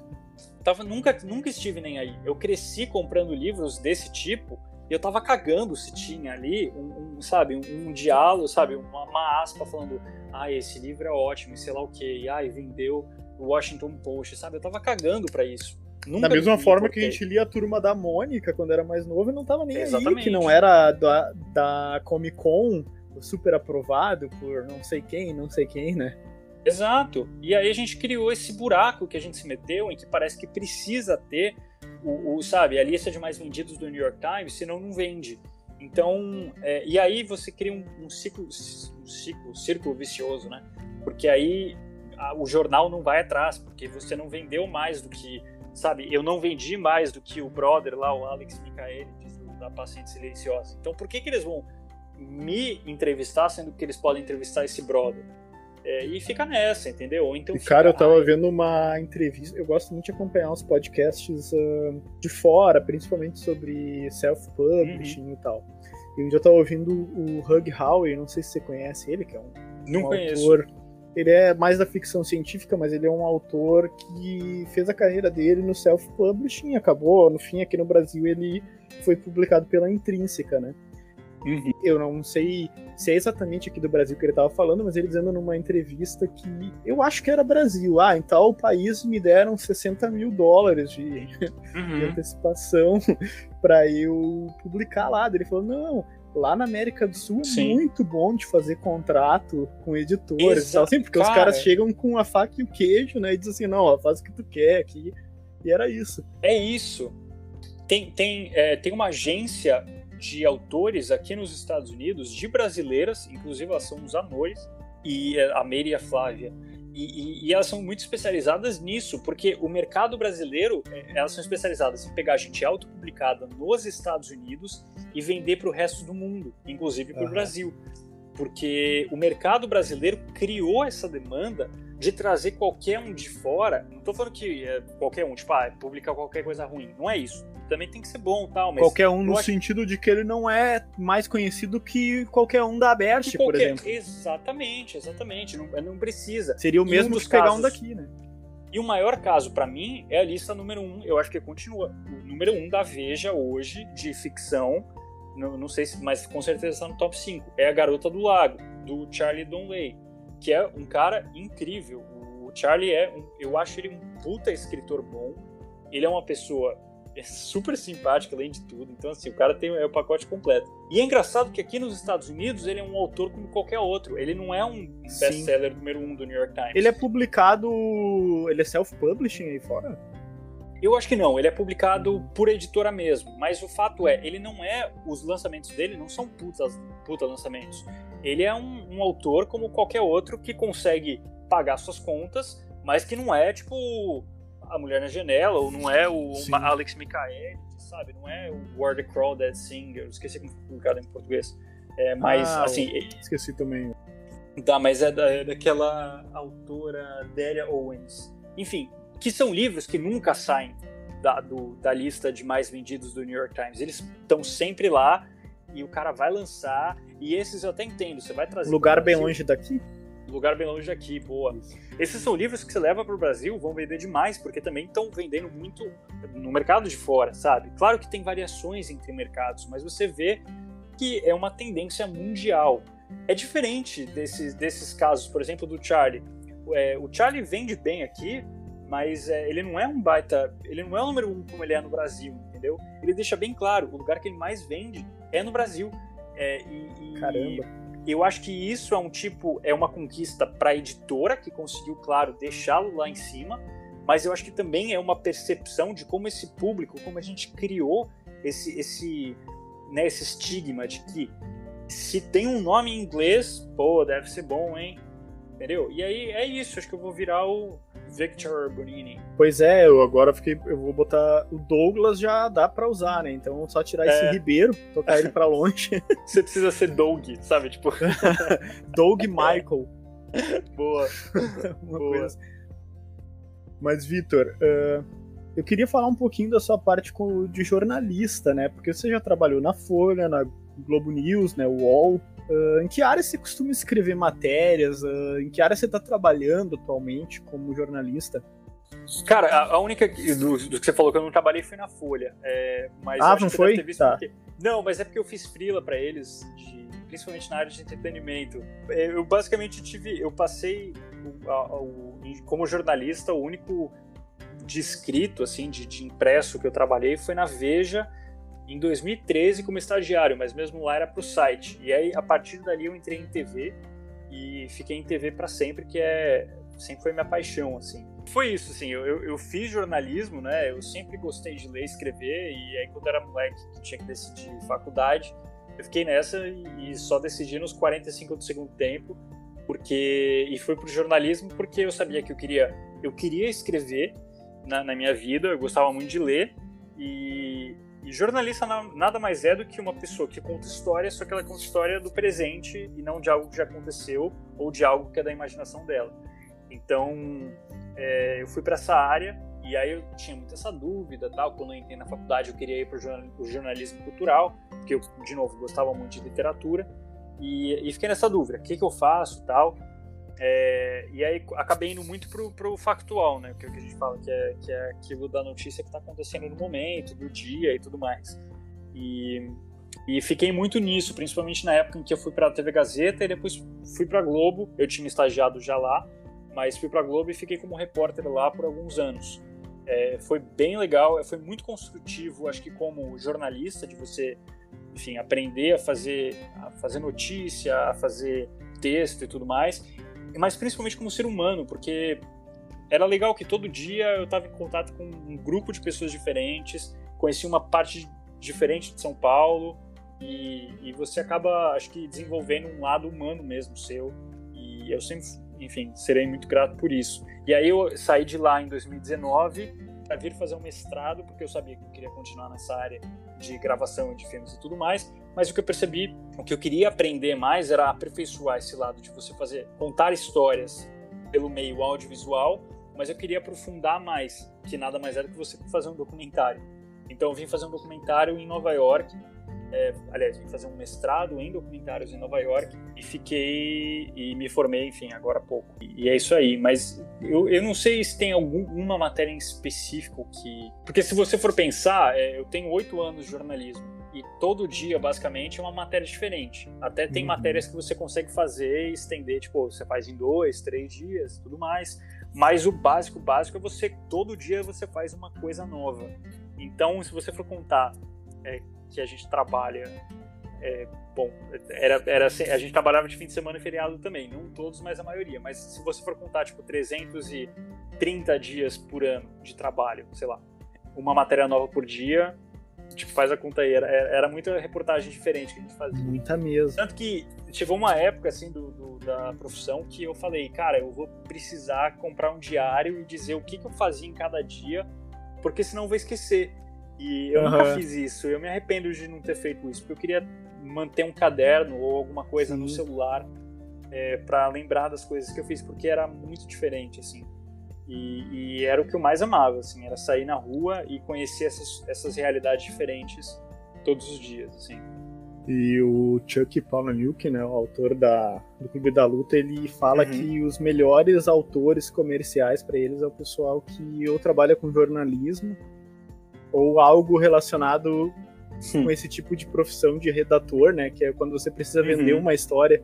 E eu falei isso porque eu lembrei daquilo que você estava falando da tua namorada, né, que ela tem estudado essa questão, né, de você poder usar o jornalismo isso. de forma sustentável, né? Isso, é, exatamente. Eu acho que eu, eu sempre falo isso, mas é, é meio puxando a sardinha para minha profissão também, assim, porque para as duas profissões, né, para como jornalista e como escritor. Eu, eu sempre percebo que acho que é mais fácil para um jornalista virar escritor, porque você literalmente tem que treinar a escrita todos os dias da sua vida e, de, e daquela forma que a gente estava falando. O jornalista tem que deixar a informação super concisa, sabe, da, da forma que chegue para quem está ouvindo, para quem está lendo, para quem está assistindo, sabe, da forma mais completa e concisa possível. E cara, nada mais é do que o que o escritor está tentando fazer também.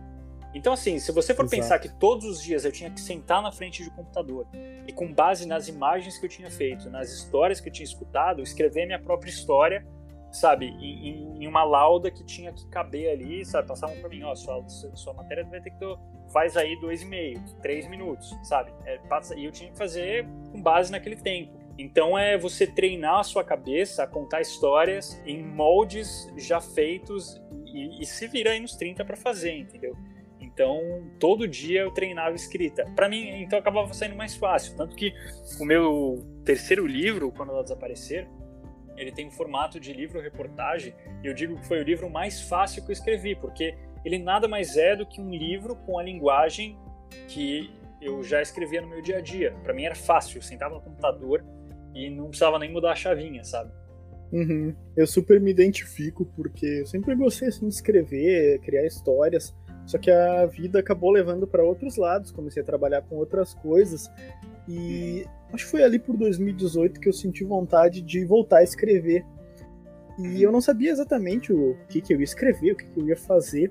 E eu comecei a fazer frilas de redator, né? E aí eu comecei que a escrever pra, assim, por, por micharia para qualquer coisa, né? Então eu uhum. escrevia desde matérias sobre o preço de combustível até sites de receita e dieta e sites de tecnologia. E, nossa, isso foi uma experiência Ótimo, muito né? massa. Uhum. Porque, assim, geralmente eram sites que iam ganhar dinheiro pela publicidade. Então, uhum. os meus artigos tinham que ser, assim, chamativos, sem serem uh, chamativos de uma forma que não fosse tão idiota também, né? Uhum. E que prendessem o leitor para ele clicar, ler mais, andar adiante e, e ver as propagandas, querer comprar o produto que eles estão vendendo, né? E aquilo era um desafio, né? Porque todo dia eu chegava lá e ah, escreva sobre a tecnologia tal, é um artigo de 4 mil palavras. E, Sim. e tem que ser bom, tem que chamar Longo. atenção. E às vezes é uma coisa assim que. Nossa, como é que eu vou chamar atenção para isso, né? Uma coisa pra que não isso, tem é... como chamar atenção nenhuma para aquilo, né? E, ah, não, mas no primeiro parágrafo aqui ele tem que ser chamativo e tal. E isso foi realmente um treinamento, né? E era coisa assim ridícula, né? Era coisa de 30 reais um, um uhum. artigo, às vezes nem isso. Pois é, cara, mas, mas é isso, né? É, eu acho que tudo, usando, usando o verbo no momento, edifica, né? Tudo edifica uhum. nesse sentido, assim, de, de você é, trabalhar com escrita no geral, porque eu realmente acredito que você ter ideias boas é uma coisa que vem na sua cabeça e que tem muito a ver com o que você vivencia, com o momento que você está passando na vida e tudo mais. Então, eu acho que é o mais próximo, digamos assim, de inspiração, entre muitas aspas, que eu acredito que a escrita tem. Agora, escrever um livro mesmo, para mim é 100% prática. É 100% você treinar, você aprender o ofício. É verdade. E você, todos os dias, sentar ali na frente, ou quando você puder, do computador, ou se você faz na mão, sei lá, tem gente que escreve na mão, né, no, com papel e caneta, e você treinar. Porque eu, eu, eu suspeito muito de quem diz que sentou e escreveu um livro de uma vez e nunca escrevia antes e, e sabe, quase como se estivesse psicografando. Eu suspeito é, muito de uma pessoa também. assim, porque é a mesma coisa que você dizer, ah, eu entrei numa quadra de basquete, fiz uma cesta de três, ganhei um jogo com, é isso sabe, aí não é assim, cara. A gente, a gente, a gente sua tanto quanto outra profissão. Não é tão simples quanto sentar e escrever, pelo contrário. Eu acho que é revisão atrás de revisão e você perceber que o que você está fazendo está horrível, e se uhum. você achar horrível e você refazer, até você começar a gostar um pouco mais de você. E enquanto isso, você vai aperfeiçoando o que você escreve, né? Isso aí, muito bom. E falando um pouquinho sobre essa tua parte de cineasta, né? Como é que foi fazer esse documentário e conta um pouquinho pra gente sobre o que, que ele fala e tal. Claro, é, cara, foi o máximo para mim, assim, porque é de novo, é só é arte de contar história em, em uma linguagem que eu não conhecia, porque você escrever uma reportagem, você gravar uma reportagem, você tem muito na sua cabeça justamente o que você quer, né? É, preciso da Dona Maria contando a história dela aqui e tal, já sei qual vai ser a sonora que eu vou usar, a sonora é o trecho da entrevista dela, né? Então já sei mais ou menos o que eu vou precisar, tal, você já sai você já conversou com ela antes, já montou uma pauta, você já sai mais ou menos com a ideia de como é que vai ser a reportagem na sua cabeça. Mesmo que você chegue lá e tenha que mudar, é, mesmo que você mude para o total oposto, você já vai estar mais ou menos esperando que aquilo vai poder ser. E, esse, e essa era uma arte, digamos assim. Por ter treinado muito ao longo da carreira, eu já estava meio que, enfim, sabendo fazer. É, a receita de bolo, digamos assim, já estava decorada. E aí eu vim para cá para tentar fazer uma coisa que é muito oposta disso, porque querendo ou não, a gente, a gente tende a pensar que documentário nada mais é que uma reportagem longa e tudo mais. Mas não.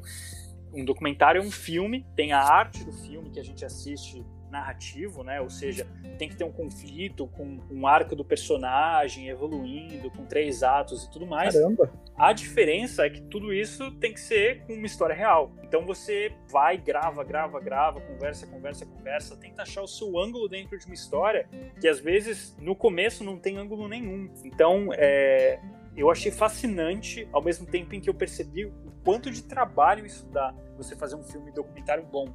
É, de novo, eu acho que uma boa parte da minha vida eu assisti documentários que são daqueles que você vê que tem pessoas sentadinhas, que a gente fala que são cabeças falantes, né? Que é tipo, ah, o problema é crise econômica no Brasil. Aí você vai lá, faz, usa um monte de arquivo para falar sobre a crise econômica no Brasil e coloca lá o especialista A falando, o especialista B falando, o especialista C falando, aí você às vezes vai lá, mostra um personagem, né, que nada mais é de novo do que uma grande reportagem analítica e que é um documentário também. Mas o documentário que eu descobri, que é o que eu mais gosto agora, e que, que é o que eu quero fazer, é aquele que é. A gente fala character driven, né? Que é tipo, ele, ele é. Realmente uhum. ele parte de um personagem que vai contar a história dele e você vai aprender alguma coisa sobre o mundo, sobre sociedade, sobre o ser humano a partir daquela história. E não precisa ser só sobre a crise econômica. Ah, vou ver um documentário sobre crise, crise econômica e vou sair aprendendo sobre crise econômica. Não, é tipo, não sei se você viu, sei lá, eu vou usar o que ganhou o Oscar, o Dr. Polvo lá, o Professor Polvo. Não é assisti um, é um, esse ainda.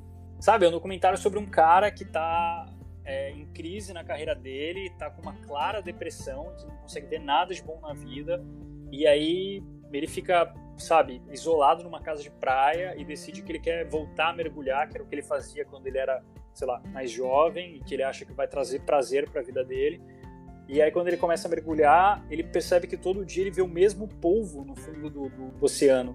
E ele começa a seguir a vida desse polvo e percebe que esse polvo sabe quem ele é e eles viram amigos, sabe, de um polvo. Caramba. E, através da história do polvo, ele percebe como ele, ele, ele, ele volta a ter relação com a vida, sabe? De, de como é o ciclo da vida, do, do, sabe? Você ter momentos e, e, passar por fases, que tudo acaba, e tudo, tudo, tudo morre, pô. Então, sabe, é, é uma coisa que transcende, eu acho que. E ele está disponível história. só em inglês, o seu documentário, por enquanto? O meu, é, não, é isso que eu falei ganhou o Oscar, não é o meu. O sim, meu, sim, uh, esse sim, mas e o seu? O meu, por enquanto, é só em inglês. Eu preciso legendar ele. Eu só não divulguei ainda, porque eu terminei ele e eu tô mandando para festivais. Os festivais ah, claro. pedem para que os, os filmes, claro, sejam inéditos. Então, se eu divulgar, eu sou desclassificado de todos os festivais. Que não significa que eu vou entrar nos festivais, mas eu tô, tô na, na briga aí pra ver se eu consigo entrar em alguns deles. Pô, estamos mas... torcendo muito. Mas o meu é basicamente, tipo, o que aconteceu é, eu tava em Nova York no meio do ano passado, é, tinha acabado de escrever o livro, eu tava durante durante o momento de escrever Tortura Branca e, e a gente estava nesse momento, todo mundo parado tal, e a cidade de Nova York estava entrando numa das maiores crises que já passou, porque o mundo inteiro entrou em crise econômica por causa da pandemia e Nova York mais ainda, porque as pessoas começaram a sair da cidade. Quem mora em Nova York é, muitos dos que moram aqui, pelo menos, são pessoas que só moram aqui por causa do trabalho. Tem muita gente que mora aqui que é solteira, só vem para trabalhar. Assim que você ganha uma família, você vaza daqui. E aí quem vai pegar o seu lugar é um outro cara que é solteiro e que vai só viver aqui para trabalhar e sair quando puder. Então é uma cidade com muita gente que pode sair facilmente daqui. E foi o que aconteceu com a pandemia. É, com isso vem uma puta crise econômica, o turismo parou, as pessoas que estavam aqui foram embora, então veio uma, um número grande de, de desempregados com isso.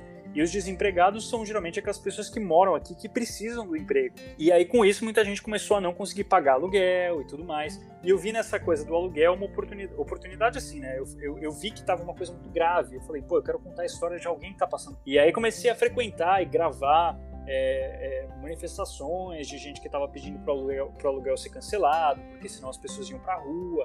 Tinha uma moratória para as pessoas não serem expulsas de casa, mas isso não impedia que o, o, o crédito das pessoas fosse crescendo. Então você está com dívida ali, né? E, e, assim que acabasse a pandemia, você vai ter que pagar aquela dívida. Você não consegue pagar aquela dívida, você está na rua. Claro. Então, e aí, mas isso não é um documentário. Uma manifestação não é um documentário. O documentário é a história de alguém.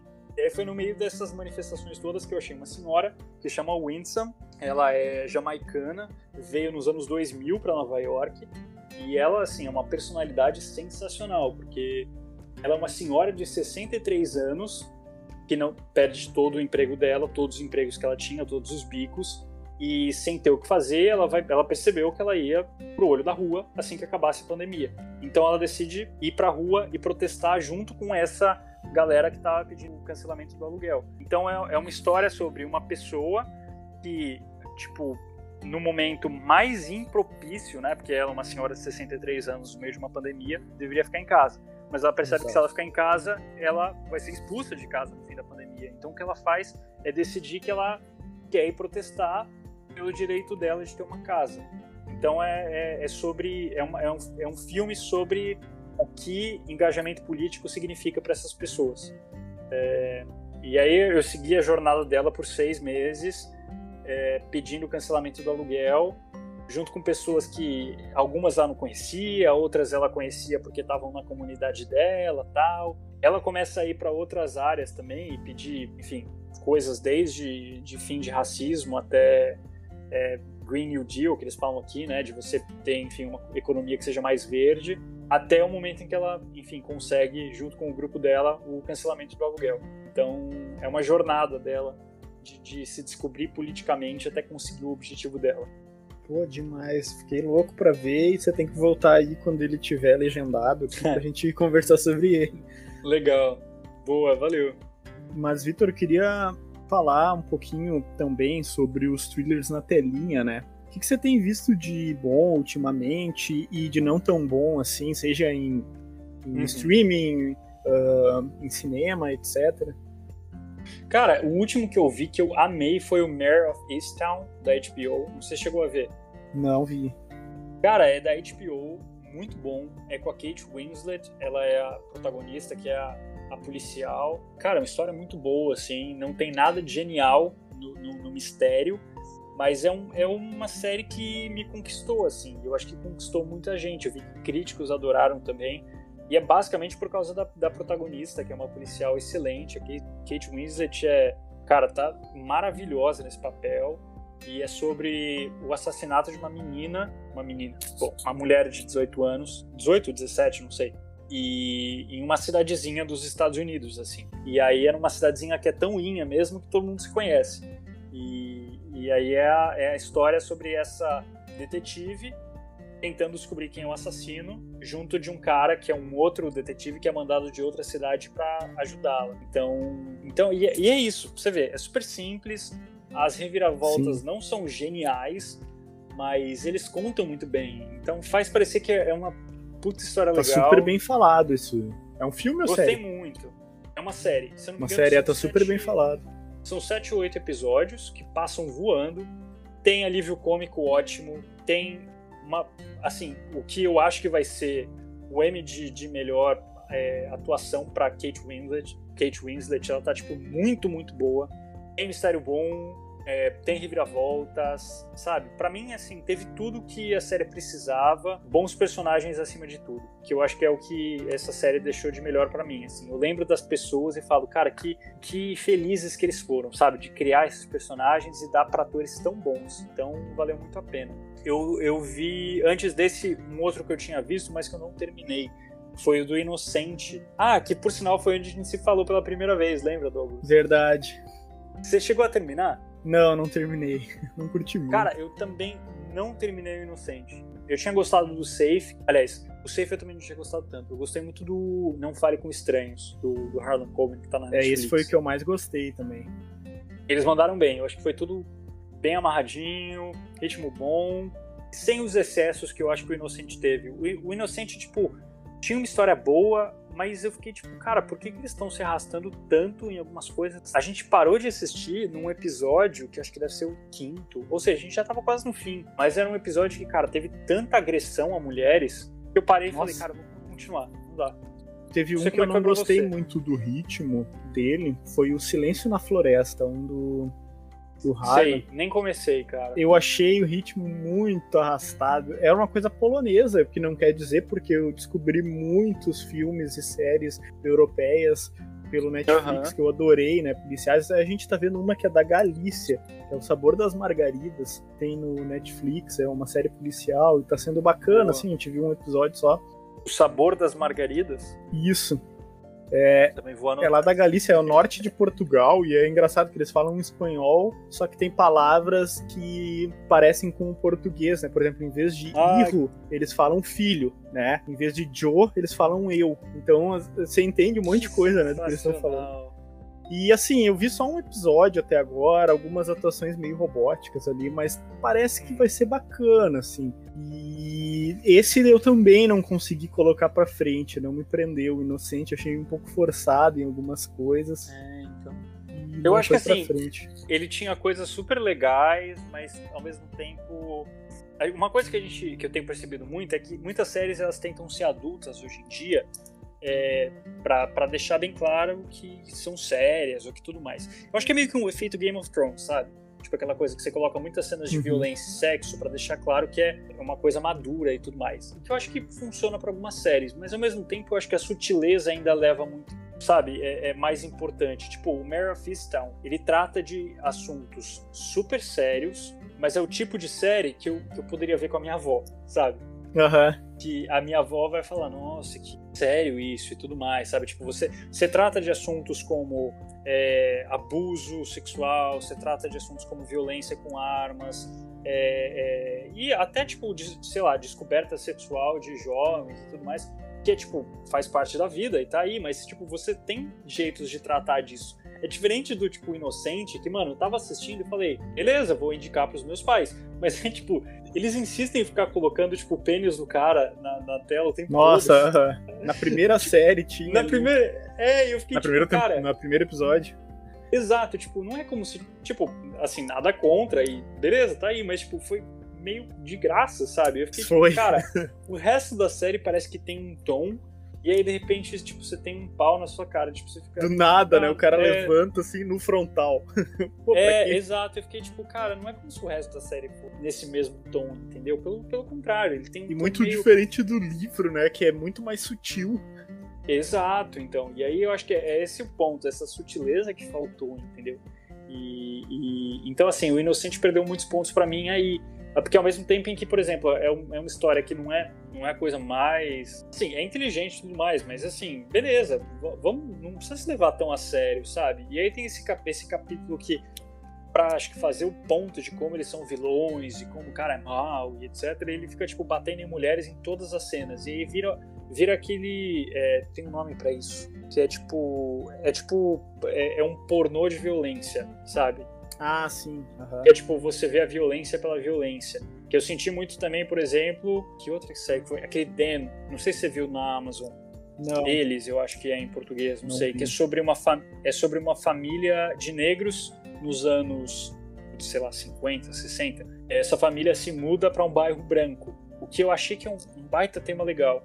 Que eu acho que é uma sinopse muito interessante de, de ser abordado. Mas, cara, tem tanta essa coisa do, do pornô da violência, sabe? Dele sofrendo, sofrendo, sofrendo, sofrendo. E quando você sabe, é uma coisa meio Tarantino, né? O Tarantino constrói isso, uhum. mas porque no final ele solta uma violência absurda contra o outro lado. Você fala que você, sabe, você descarrega a sua, sua raiva. Esse Damnable, tipo, pra mim, foi construindo, construindo, construindo, construindo. Ah, chegou num episódio que eu falei, cara, por que, que eu tô vendo tanta violência contra negros, que é uma coisa já tão, sabe, é, tão real e tão, uhum. e tão é, absurda e urgente pra nada, entendeu? Pra chegar no final e não acontecer nada. Fiquei puto com essa série também.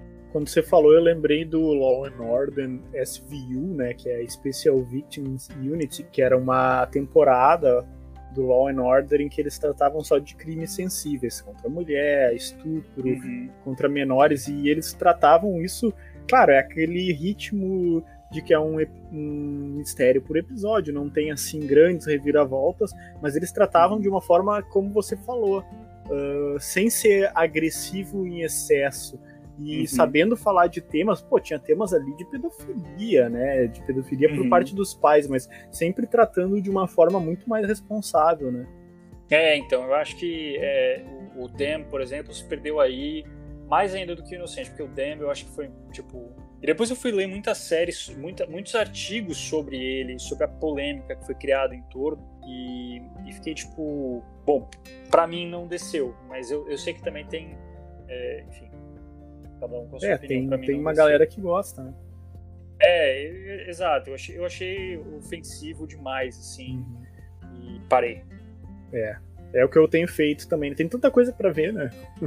é, então. E, e, eu acho que é isso, é sutileza, sabe? E também você saber trabalhar de novo. Eu acho que o Tarantino é um exemplo. Eu não sou tão fã dos filmes dele, mas eu entendo completamente o que ele faz. Eu acho que é genial. Ele faz isso em todos os filmes dele. É você criar uma violência inicial que, que você pega a raiva, você entende meio que, que você, você compreende o ódio, digamos assim. E Sim. você se põe do outro, do outro lado. Então você pega tipo aquele filme lá do que é o da escravidão dele. O Django? Que é o Django, exato.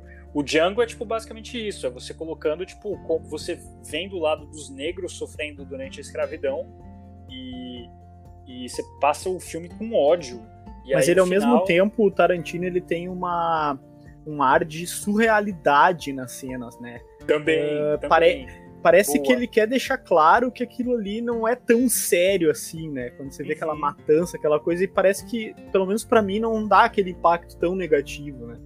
Uhum. É, mas e é isso mesmo. E, e, mas eu ainda sinto, tipo, uma raiva que no final digamos assim, compensa, entre aspas, porque você consegue ver os vilões se ferrando, digamos assim, entendeu? Mesmo que continua sendo Sim. absurdo e continua sendo risível, mas tem uma compensação ali, entendeu? E, e é como se o Dem, para mim, fosse um filme do Tarantino só com a parte do ódio inicial, sem a compensação do final. Ah, então, entendi. então me, me deu esse me deu esse desconforto muito grande, sabe? Então, que é, por exemplo, não sei se você viu o mais recente dele, aquele do Era uma vez em Hollywood lá. Esse eu não vi ainda. Ah, então é porque é, eu tenho muito, eu tenho um pé atrás grande com esse filme também, mas eu tinha um pé atrás muito maior quando eu comecei a, quando eu, quando eu soube, né, qual seria a sinopse, ia tratar do assassinato da, da, da Tate lá, é, com, com o Manson e tal, e, e, eu fiquei tipo, cara, ele vai tocar, né, sério que ele vai tocar nessa ferida, sabe? Mas ele fez uma coisa no final que eu acho que ele conseguiu trazer uma solução que não me deixou com raiva, entendeu? Então, é, eu acho, eu, enfim, ele sabe muito bem o que ele faz. O, o é tipo final, o final, é o final do Bastardos Inglórios, né? Que é muito massa. Né? Isso, é tipo isso, exatamente. E, e, e, sem spoiler, mas é muito, é muito nesse sentido, entendeu? É, então, se você quiser assistir, eu acho que o ritmo desse filme é muito errado, mas enfim, o final dele é interessante. Mas, Vitor, a gente já encerrando, mas eu queria que você falasse um pouquinho antes da gente terminar de como é que é a tua rotina aí em Nova York. Uh, o que, que você curte, o que você não curte tanto de morar aí fora? Ah, cara, eu acho que. Ó, o que eu, a primeira coisa do que eu mais gosto, do que a gente tem falado aí de literatura, é como o livro é acessível aqui, cara. Isso é. Assim, eu, eu gosto muito.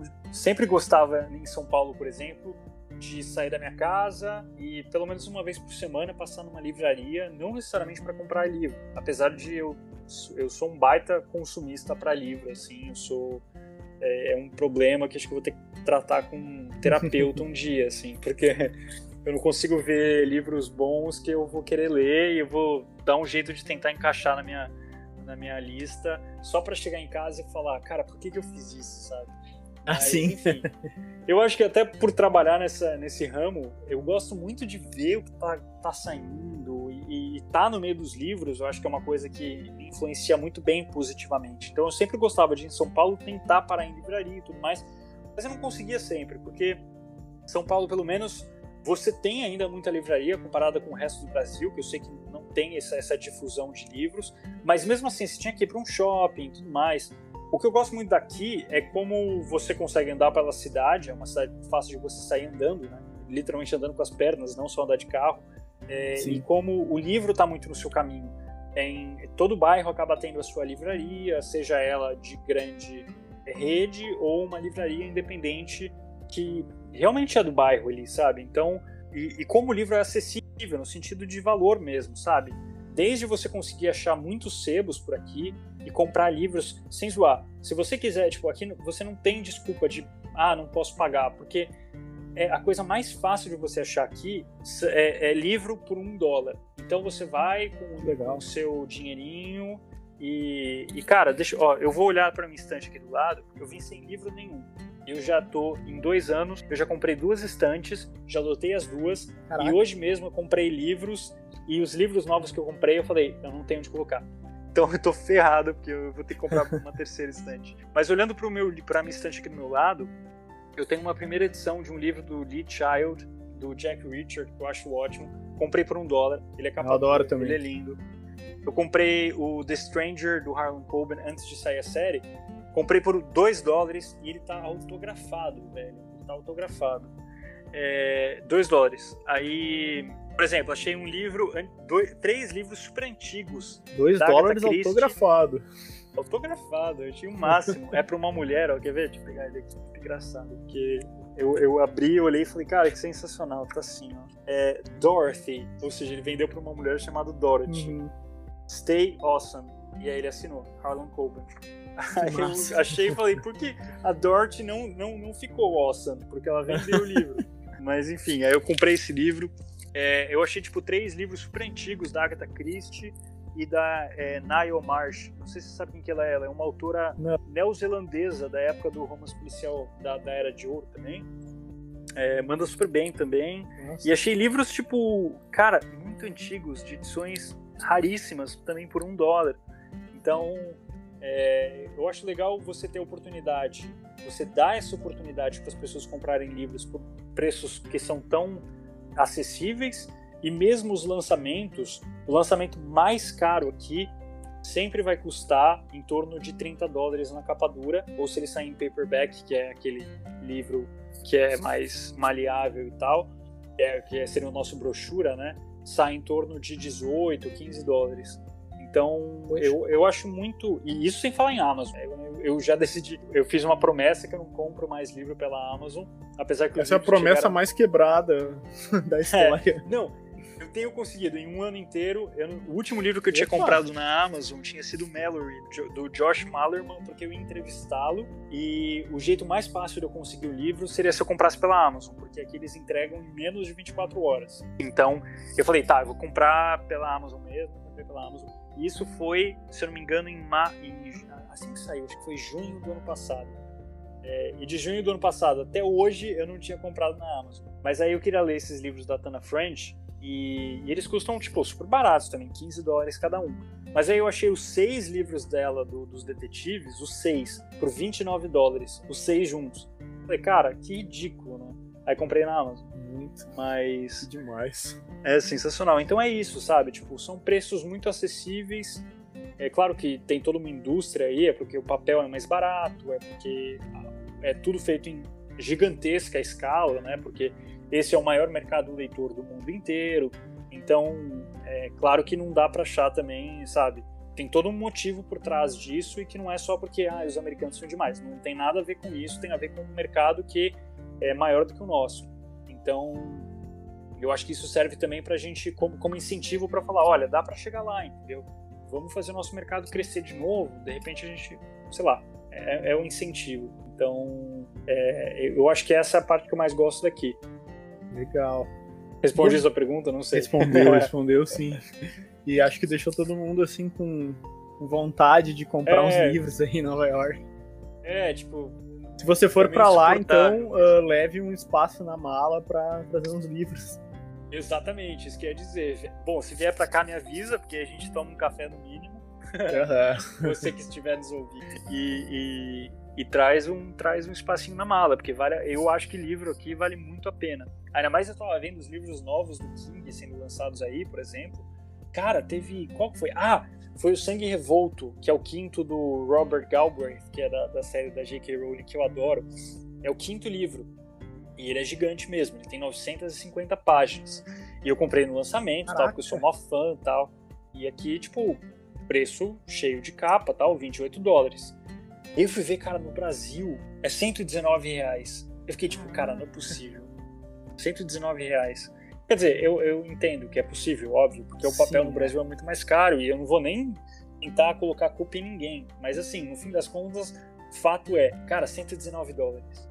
E é complicado isso, né? reais. né? Porque cara, a culpa não é de ninguém e ao mesmo tempo é de todo mundo, é de tudo, é, né? É, é, você tem razão. Porque no fim das contas, é, é a impressão que, final que fica é essa, né? O, a, a moral da história é: o leitor vai à livraria, ele pega o livro na mão e vai falar custa 119 dólares. Não tem 119 dólares? Cara, 119 dólares é um mercado que você faz. Uhum. Você consegue abrir mão, entendeu? Você acaba também criando, né, sei lá, você acaba fechando muito o, o, o número de leitores que vão ter acesso àquele livro.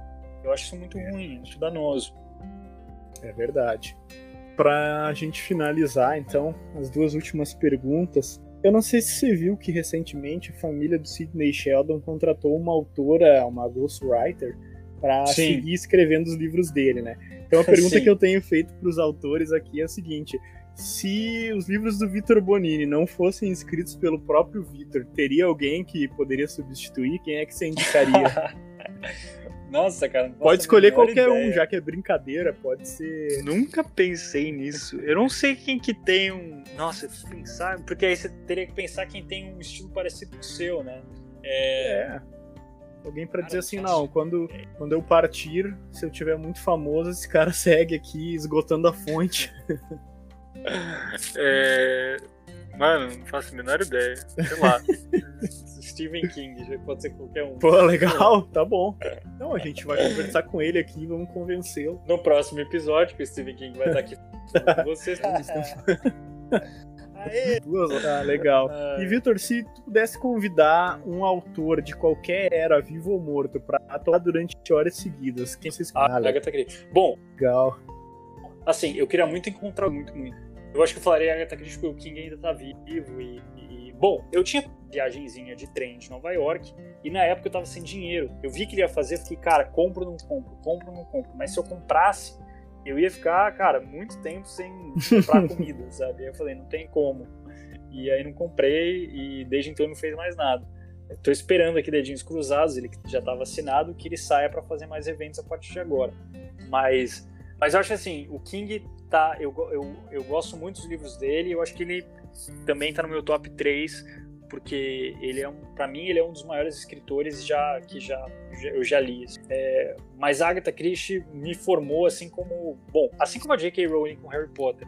Então, mas eu acho que a Agatha Christie seria a pessoa que eu escolheria para sentar, o que seria engraçado, porque tudo da autobiografia que eu já li dela, das biografias que eu já li sobre ela, uma coisa que eu descobri é que ela é, sempre foi uma pessoa muito é, tímida e que não falava tal. Para mim a melhor ah, é? história é? dela é a melhor história, cara, dela assim para mim é que ela foi, eu não sei se foi no aniversário, se foi no, eu acho que foi no lançamento. Até hoje, a peça com maior duração da história do mundo é A Ratoeira, que é uma peça escrita pela Agatha Christie, que estreou nos anos 50, eu acho que é 53, eu não tenho certeza, eu acho que eu devo estar errado, mas eu acho que foi nos anos 50. E estreou nos anos 50 e nunca mais parou, nunca mais parou. A única época que eles pararam foi agora, por causa da pandemia, porque Nossa. pandemia, né? Mas mesmo assim, não saiu de cartaz, parou por causa da pandemia. Então, se for contada, mais de 70, praticamente 70 anos aí, quase 70 anos de peça em cartaz e continua. Tanto que eles acabaram de estrear de novo lá, super legal tal. Que, que mostrou que o Reino Unido tá entrando no. no na... foi, foi tipo um, um case de sucesso, sabe? Tipo, olha como estamos voltando ao normal. Prova disso é que a ratoeira voltou tal. e que, e que é, uma, é uma peça genial, assim. Eu já, eu já assisti quando fui para Londres tal. E a história, tudo isso para contar que a história mais legal que eu acho é que na estreia dessa peça e aí eu acho que talvez eu preciso dar um Google depois. Eu não sei se era na estreia, na festa da estreia, ou se era tipo 10 anos de ratoeira, não sei. Mas teve uma festa para comemorar a ratoeira, e todos os atores foram e tudo mais, e a Agatha chegou. A Agatha Christie, né, dona de tudo, dona da porra toda, chegou lá e o segurança perguntou: Mas a senhora tem ingresso, né? Quem é a senhora? E ela ficou com tanta vergonha de falar que ela não respondeu e foi pro banheiro e ficou trancada no banheiro. Ela entrou na própria, ela não entrou na própria festa por vergonha de falar quem ela era. Ela teve que Caramba. avisar a galera, a galera lá de dentro que veio resgatá-la no banheiro. Então assim, cara, e eu acho isso genial, tipo, a mulher era um gênio, a mulher era um gênio e com essa, né, com essa não sei, esse, acho que essa, essa, eu vejo isso como uma virtude, né? Ela não se via provavelmente como, como um Sim. gênio. É, eu acho isso genial. Demais. Então, assim, ia sentar na mesa com ela para tomar uma cerveja, a gente acaba tomando um chá e provavelmente a conversa ia durar cinco minutos, né? Não, de repente eu ia tomar uns pints lá num, num pub Porra, londrino. Toma umas Guinness. Aquele pint de um litro e meio lá. Imagina, ela se solta, começa a soltar todas as. Ai, ai, boa. Ia, ia adorar um papo com a Agatha Christie. Ia ter que chamar o Tito, o Tito Prats. Se eu não chamasse Sim. o Tito para uma conversa com a Agatha Christie, ele me matava. Com certeza. e nem ela ia descobrir o culpado. Nem ela, exato. O Tito ia o dar um Tito, jeito. Com certeza ele vai ser um dos próximos convidados aqui. Só que eu quero me preparar bastante ali. Eu quero ler um pouco mais da Agatha, pesquisar um pouco mais, assim, para extrair Maravilha. o máximo da conversa com ele, porque ele tem muita coisa sobre a Agatha para contar, né? Ah, putz, eu sou, é, assim, se, se, é para sentar com o Tito, a gente, cara, bom, a gente conversa de tudo, porque o Tito é um é, amigo meu desde os meus 13 anos, que era quando a gente tinha comunidade ah, no é? Orkut. Aliás, antes até, é, a gente que tinha loucura. uma comunidade no Orkut que era a mesma que, por exemplo, o Rafael Monte estava também, a gente, era muito Caramba. engraçado como a gente já se conversava lá atrás. É, era uma comunidade Agatha Christie Brasil.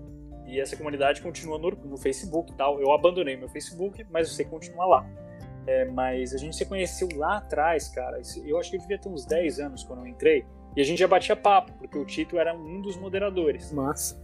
E aí o Tito virou o, a referência nisso é, no Brasil e no mundo, né? Porque a partir de uma época o Tito começou a ir para a Inglaterra, entrou em contato com a família da Agatha, escreveu dois livros biográficos sobre a Agatha. O primeiro que é o Viagem à Terra da Rainha, que é mais biográfico do Tito, falando sobre meio que entrelaçando a história do Tito indo para a Inglaterra com a história da Agatha. E aí depois ele escreveu uma biografia dele mesmo, da Agatha Christie, com, com base em arquivos que ele teve acesso, que o Matthew Pritchard, que é o neto da Agatha Christie ainda vivo, que deu acesso. Então, assim, ele é uma sumidade Espetacular. Mesmo, ao mesmo tempo em que ele é completamente acessível e, e nunca vai virar para você e falar. Então, assim, mesmo se você não lê nada, tá? Que tá de hoje até o dia em que você entrevistá-lo, o Tito é a pessoa certa para é, enfim, sentar e te contar tudo sem problema nenhum, porque ele não vai se. Eu já li muita coisa da Agatha no meu hum. tempo de escola e uhum. as histórias fogem da minha cabeça, né? Fugiram e, e algumas coisas eu reli agora, tipo, tipo punição da, da inocência, Uh, ah, os cri crimes do monograma, eu acho que é dela. Eu tô confundindo. É, que foi escrito pela Sophie Hanna. Que aí eu, aí eu já tenho Ah, sim. É, sim, sim. Esse foi escrito por. Isso, é. O, mas é. Eu, eu, eu invejo isso de você, porque eu li os livros dela também há muito tempo e eu não esqueço os finais, eu não esqueço. Eu lembro os nomes até. Então, que loucura! Eu pagaria para conseguir esquecer todos os finais e reler todos os livros de novo e ser enganado de novo. Verdade. E como eu, eu, vi que tem umas edições novas no Kindle Unlimited, que eu achei muito bacana pro pessoal aí que quer, que quer acessar agora, que nunca leu a Agatha, quer uhum. começar a ler hoje, tem alguns livros dela que estão entrando no Kindle Unlimited. Eu não sei quem é que está fazendo aquela tradução e tal. É uma, são umas capas que eu notei que elas são mais simples, assim. Sim, tá... são as da HarperCollins Brasil, não é? Eu, eu, os tradutores são todos excelentes, até porque eles são Sim, autores Mas não é aquela, aquela coleção bonita da HarperCollins, eu acho que tem aquelas capas coloridas de capa dura, né? Você tá falando da LPM, então, será? Pode ser, deixa eu dar uma olhada aqui, peraí. A Agatha, cara, é muito engraçado isso. Quando eu comecei a ler Agatha Christie, que foi justamente no meio dos anos 2000, foi justamente o momento em que a Agatha parou de ser publicada no Brasil. Foi um dos únicos momentos, acho que na história, desde o início da, da produção dela, que o Brasil parou de publicar. Porque é, tinha lá no. Se a gente for voltar um tempo, tinha a, a Record publicando e a Nova Fronteira publicando. E aí foi para o Círculo do Livro também, que, enfim, publicou vários livros dela tal. E ficavam as três meio que concomitantes ali, brigando por direitos e tal. Aí a Globo, a editora Globo, entrou na jogada também. Só sei que assim, chegou no momento que a Nova Fronteira começou a republicar os livros que estavam da coleção clássica e parou. E aí não publicou mais nada. E foi quando eu comecei a ler Agatha Christie. Então, quando eu tava lendo Agatha Christie, cara, era uma jornada para achar os livros dela. Uma jornada, assim. Tem livros que eu lembro com carinho, mais ainda além da história, mas mais ainda por causa, assim, da, da, da, conquista que foi ter encontrado esses livros, sabe? De tanto que eles eram difíceis de serem encontrados. Sim. E aí, assim que eu terminei de ler todos os livros dela, com base em livros que eu comprei nos sebos, é que eu, eu vi que a LPM estava republicando os livros dela. E eu fiquei tipo, cara, que raiva! Foi eu ler todos para eles começarem a publicar. Eu te mandei um link aí para você dar uma olhada Deixa eu ver aqui. É essa, sé essa série de capas aí, que é umas capas bem diferentes e que eu não sei quem é que tá publicando isso daí, mas eles estão no Kindle Unlimited. Cara, eu não tinha visto essa. Você me apresentou essas edições novas. Deixa eu ver aqui. É, parece ser uma coisa meio independente, assim, alguma coisa traduzido por alguém que foi colocado lá. Então tem a Casa Torta, eu não lembro quais outros que tem. Eu tô até olhando aqui. Mas é, porque os, os direitos ainda são da HarperCollins, que cede às vezes. Pois que, é. Que são cedidos. Tem Poirot Investiga, tem, tem esse A Casa Torta, tem, e tem outros. Bom, você já tem o assunto para o Tito aí, porque quem vai saber disso com certeza absoluta é o Tito. É ele que está sempre no meio e que tem, enfim, contato com todos os editores de Agatha Christie no Brasil e fora, justamente, enfim, para estar tá a par de tudo o tempo todo. Então, é, mas é legal que tenha isso, porque. Sim, fica bem acessível. É. A Casa Torta foi um dos mais difíceis para conseguir e era um dos que eu mais queria ler. Eu, chegou uma época da minha vida que eu, eu queria muito ler A Casa Torta, Os Crimes ABC e Esse tem também. Homicídio. Maravilha. Os três ABC e Convite para Homicídio. Eu, eu ficava tentando achar, não achava. Eu ia para Sebo, não achava. É, tinha estante virtual na época, mas eu lembro que eles eram caros, porque eles eram raros, eu não conseguia encontrar. Aí uma tia minha me deu a casa torta, tipo, de formatura, acho que estava na oitava série. E eu me formei, ela me deu o livro. Cara, eu achei o máximo, achei o máximo. Devorei o livro. Aí depois, é, convite para um homicídio, dia de Natal. Minha família inteira tentou achar, não encontrou, ninguém encontrou. E eu só fui ler convite para um homicídio quando é que foi? Cara, quando eu descobri uns livros antigos de uma familiar da minha mãe, nossa, pra você ver, enfim, Caramba. foram jornadas que são histórias por si só, assim, e que só deixaram mais, le mais legais as leituras pra mim. Sim, exatamente, que fica toda aquele, aquela ambientação do que aconteceu para é. aquele livro chegar até você, né? Exato, o, o Cavalo Amarelo, por exemplo, eu lembro que eu não encontrava o Cavalo Amarelo, aí, aí eu descobri, foi na época que eu comecei a ler livros em inglês. Porque também foi isso. A Agatha Christie me fez ler livros em inglês porque é, eu não achava em português, não achava nos no sebos, não achava em lugar nenhum. Então tinha vários livros da Agatha que eu nunca tinha lido e eu não sabia como eu ia ler. Na época não tinha e-book ainda. Aí foi uma época que eu lembro que os livros importados da HarperCollins UK começaram a chegar no Brasil, importados. E era numa época de, de dólar super barato. Isso era 2007, 2008, 2009 e tal. Aquela época que o dólar tava tipo um e meio. Não sei se você lembra. Então os livros uhum. chegavam no Brasil com preços muito baixos, os em inglês. E aí eu lembro que, mesmo assim, eles custavam tipo 15 reais, uma coisa assim, que também, comparando com o que eles custam hoje, era uma micharia. Mas era 15 reais cada livro em inglês, eu ia na Saraiva e eu ficava namorando eles. Eu lembro que meu pai virou e falou assim: eu não tinha dinheiro para comprar. Aí meu pai virou e falou assim: eu compro para você, mas só se for um inglês, porque ele queria treinar a minha, a minha leitura em inglês. Eu falei: tá bom. E aí eu tive que aprender o inglês na raça da. Assim, eu tinha aula na escola, né? Que também era ótimo, mas assim, eu tive que aprender lendo, porque eu queria saber as histórias, sabe? Então, cara, Sim. foi sensacional. Ela me ajudou, a Agatha Christie me ajudou a ler inglês também. Uma, assim, uma um dos maiores incentivos que eu tive para aprender a língua. E mesmo uhum. assim, eu não achava o cavalo amarelo. E fui achar só em uma viagem, aí comprei na viagem. Cara, muito bom. Pô, que demais, hein? É, tem toda uma história por trás da aquisição dos livros. Tem, acho que eu vou fazer. Quando eu voltar pro Brasil, que meus livros todos estão lá, eu adoraria, tipo, pegar, vou fazer um, sei lá, um podcast, ou sei lá o que for.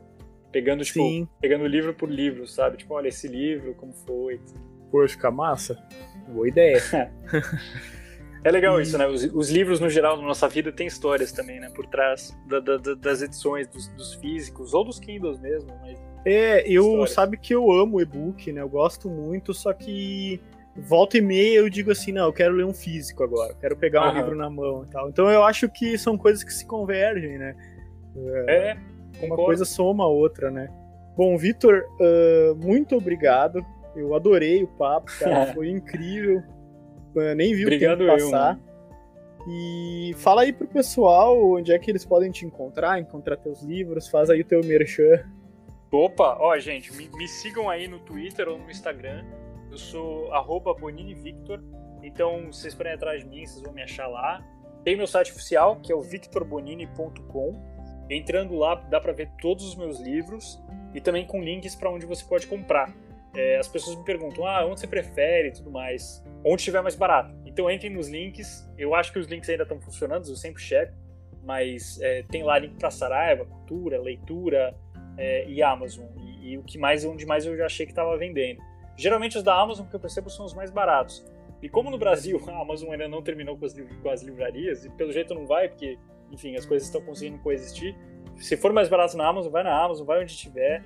E, e é isso aí. Se não, vai na sua livraria mais próxima, que é também o que eu sempre tento incentivar.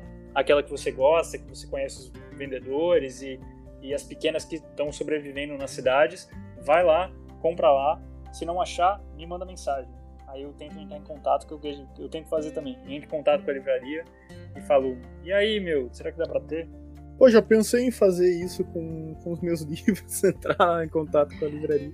Faz! Sabe que, cara, antes de eu vir pra cá, um dos meus, e antes de pandemia também, né? Um dos meus programas favoritos era justamente a Faro que começou a agitar isso, mas depois eu percebi que não, eu não precisava só da editora para fazer isso. É você vai na livraria e conversa com os, com os vendedores. Sim. Porque para muita gente, o vendedor é, é um grande instrumento, é uma, né, um incentivador, digamos assim, é, é, é um estímulo para que a pessoa compre aquele livro.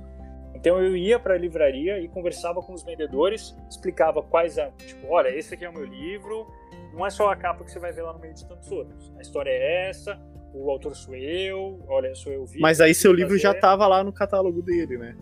Já estava lá. Ah, Apesar sim, que também mas também eu acho que pode ajudar, porque é, a livraria geralmente funciona no sentido de que vem o vendedor da editora e aí o livreiro é que tem que pedir o livro para a editora para ser colocado lá em estoque e tudo mais. Então, de repente, ele te conhecendo e sabendo quem você é e sabendo da sua história e, e do seu livro, ele pode pedir para a editora. Ele vai falar: Não, legal, eu quero, quero o livro do, do, Douglas, traz aqui, eu quero vender na minha loja e tal. Pô, o cara é mó legal tal, é daqui da minha região, sabe? Isso Pô, funciona. Bacana. Então faz isso, faz isso. É a minha dica para qualquer autor é, fazer esse tipo de relacionamento, até porque é o máximo, porque o cara, o, o vendedor é, pô, ele é, ele é, a gente é braço direito um do outro, né? Porque Exato. você está produzindo o livro que ele vai vender e o cara está vendendo o seu livro. Então eu não sabia como agradecer ao mesmo tempo em que eu fiquei amigo de todo mundo, sabe? Porque é, são pessoas que sabem tudo que você está falando. É, é, fácil ser amigo de, de gente que, que tá nesse ramo, entendeu? Então, é, é isso aí.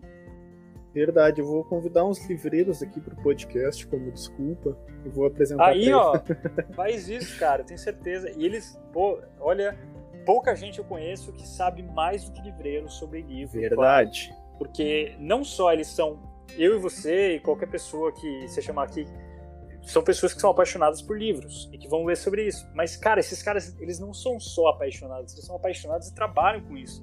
Então, cara, uhum. eles sabem de tudo. É sensacional. Vitor, muito obrigado. Pessoal, sigam lá o Vitor no Instagram, comprem os livros dele, vale muito a pena. Você que gosta de romance policial vai adorar. Eu convido vocês também a seguirem o podcast lá no arroba Papo Thriller no Instagram e deixarem o seu like, a sua avaliação aí na plataforma que vocês estão usando para nos ouvir.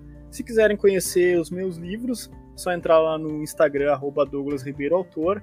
O Presa Fácil está em pré-venda, a versão física, tem tudo lá no link da bio. E se vocês comprarem, vão me ajudar muito a minha carreira. Então, brigadão, pessoal. Brigadão, Vitor. Compre Empresa Fácil, gente. Adorei o livro, devorei. Bom, eu sou. Eu, eu, li muito, muito rápido. Eu não sou de ler rápido. Então, é, eu, eu não, também não sou de, enfim, sair Me surpreendeu mesmo. É, viu? Porque você falou, ah, eu vou ler e tal. Deu, pô, beleza. Daí deu uns dias, você falou, pô, cara, terminei de ler. Cara, eu devorei, eu devorei. Eu achei, tipo. É, sei lá, você construiu muito bem, slow burn total, não tava esperando que fosse crescer daquela forma e, e adorei o final também. Então, mandem bala, sentem o dedo no comprar. Boa. Tem que Valeu, Vitor. Obrigado, cara. Muito cara, obrigado gente. por chamar, obrigado para todo mundo que ouviu a gente. Ainda mais eu, eu fiquei cuspindo um monte de coisa aqui por duas horas. Então, obrigado para quem continuou. E é isso aí. Quem quiserem o falar. vai adorar, comigo, cara. Que quiserem falar comigo, é só me chamar lá no Instagram. Com certeza. Bonini, boa noite aí para você. Obrigado por ter ficado até agora aqui comigo. Um abração, cara. Valeu, um abraço grande.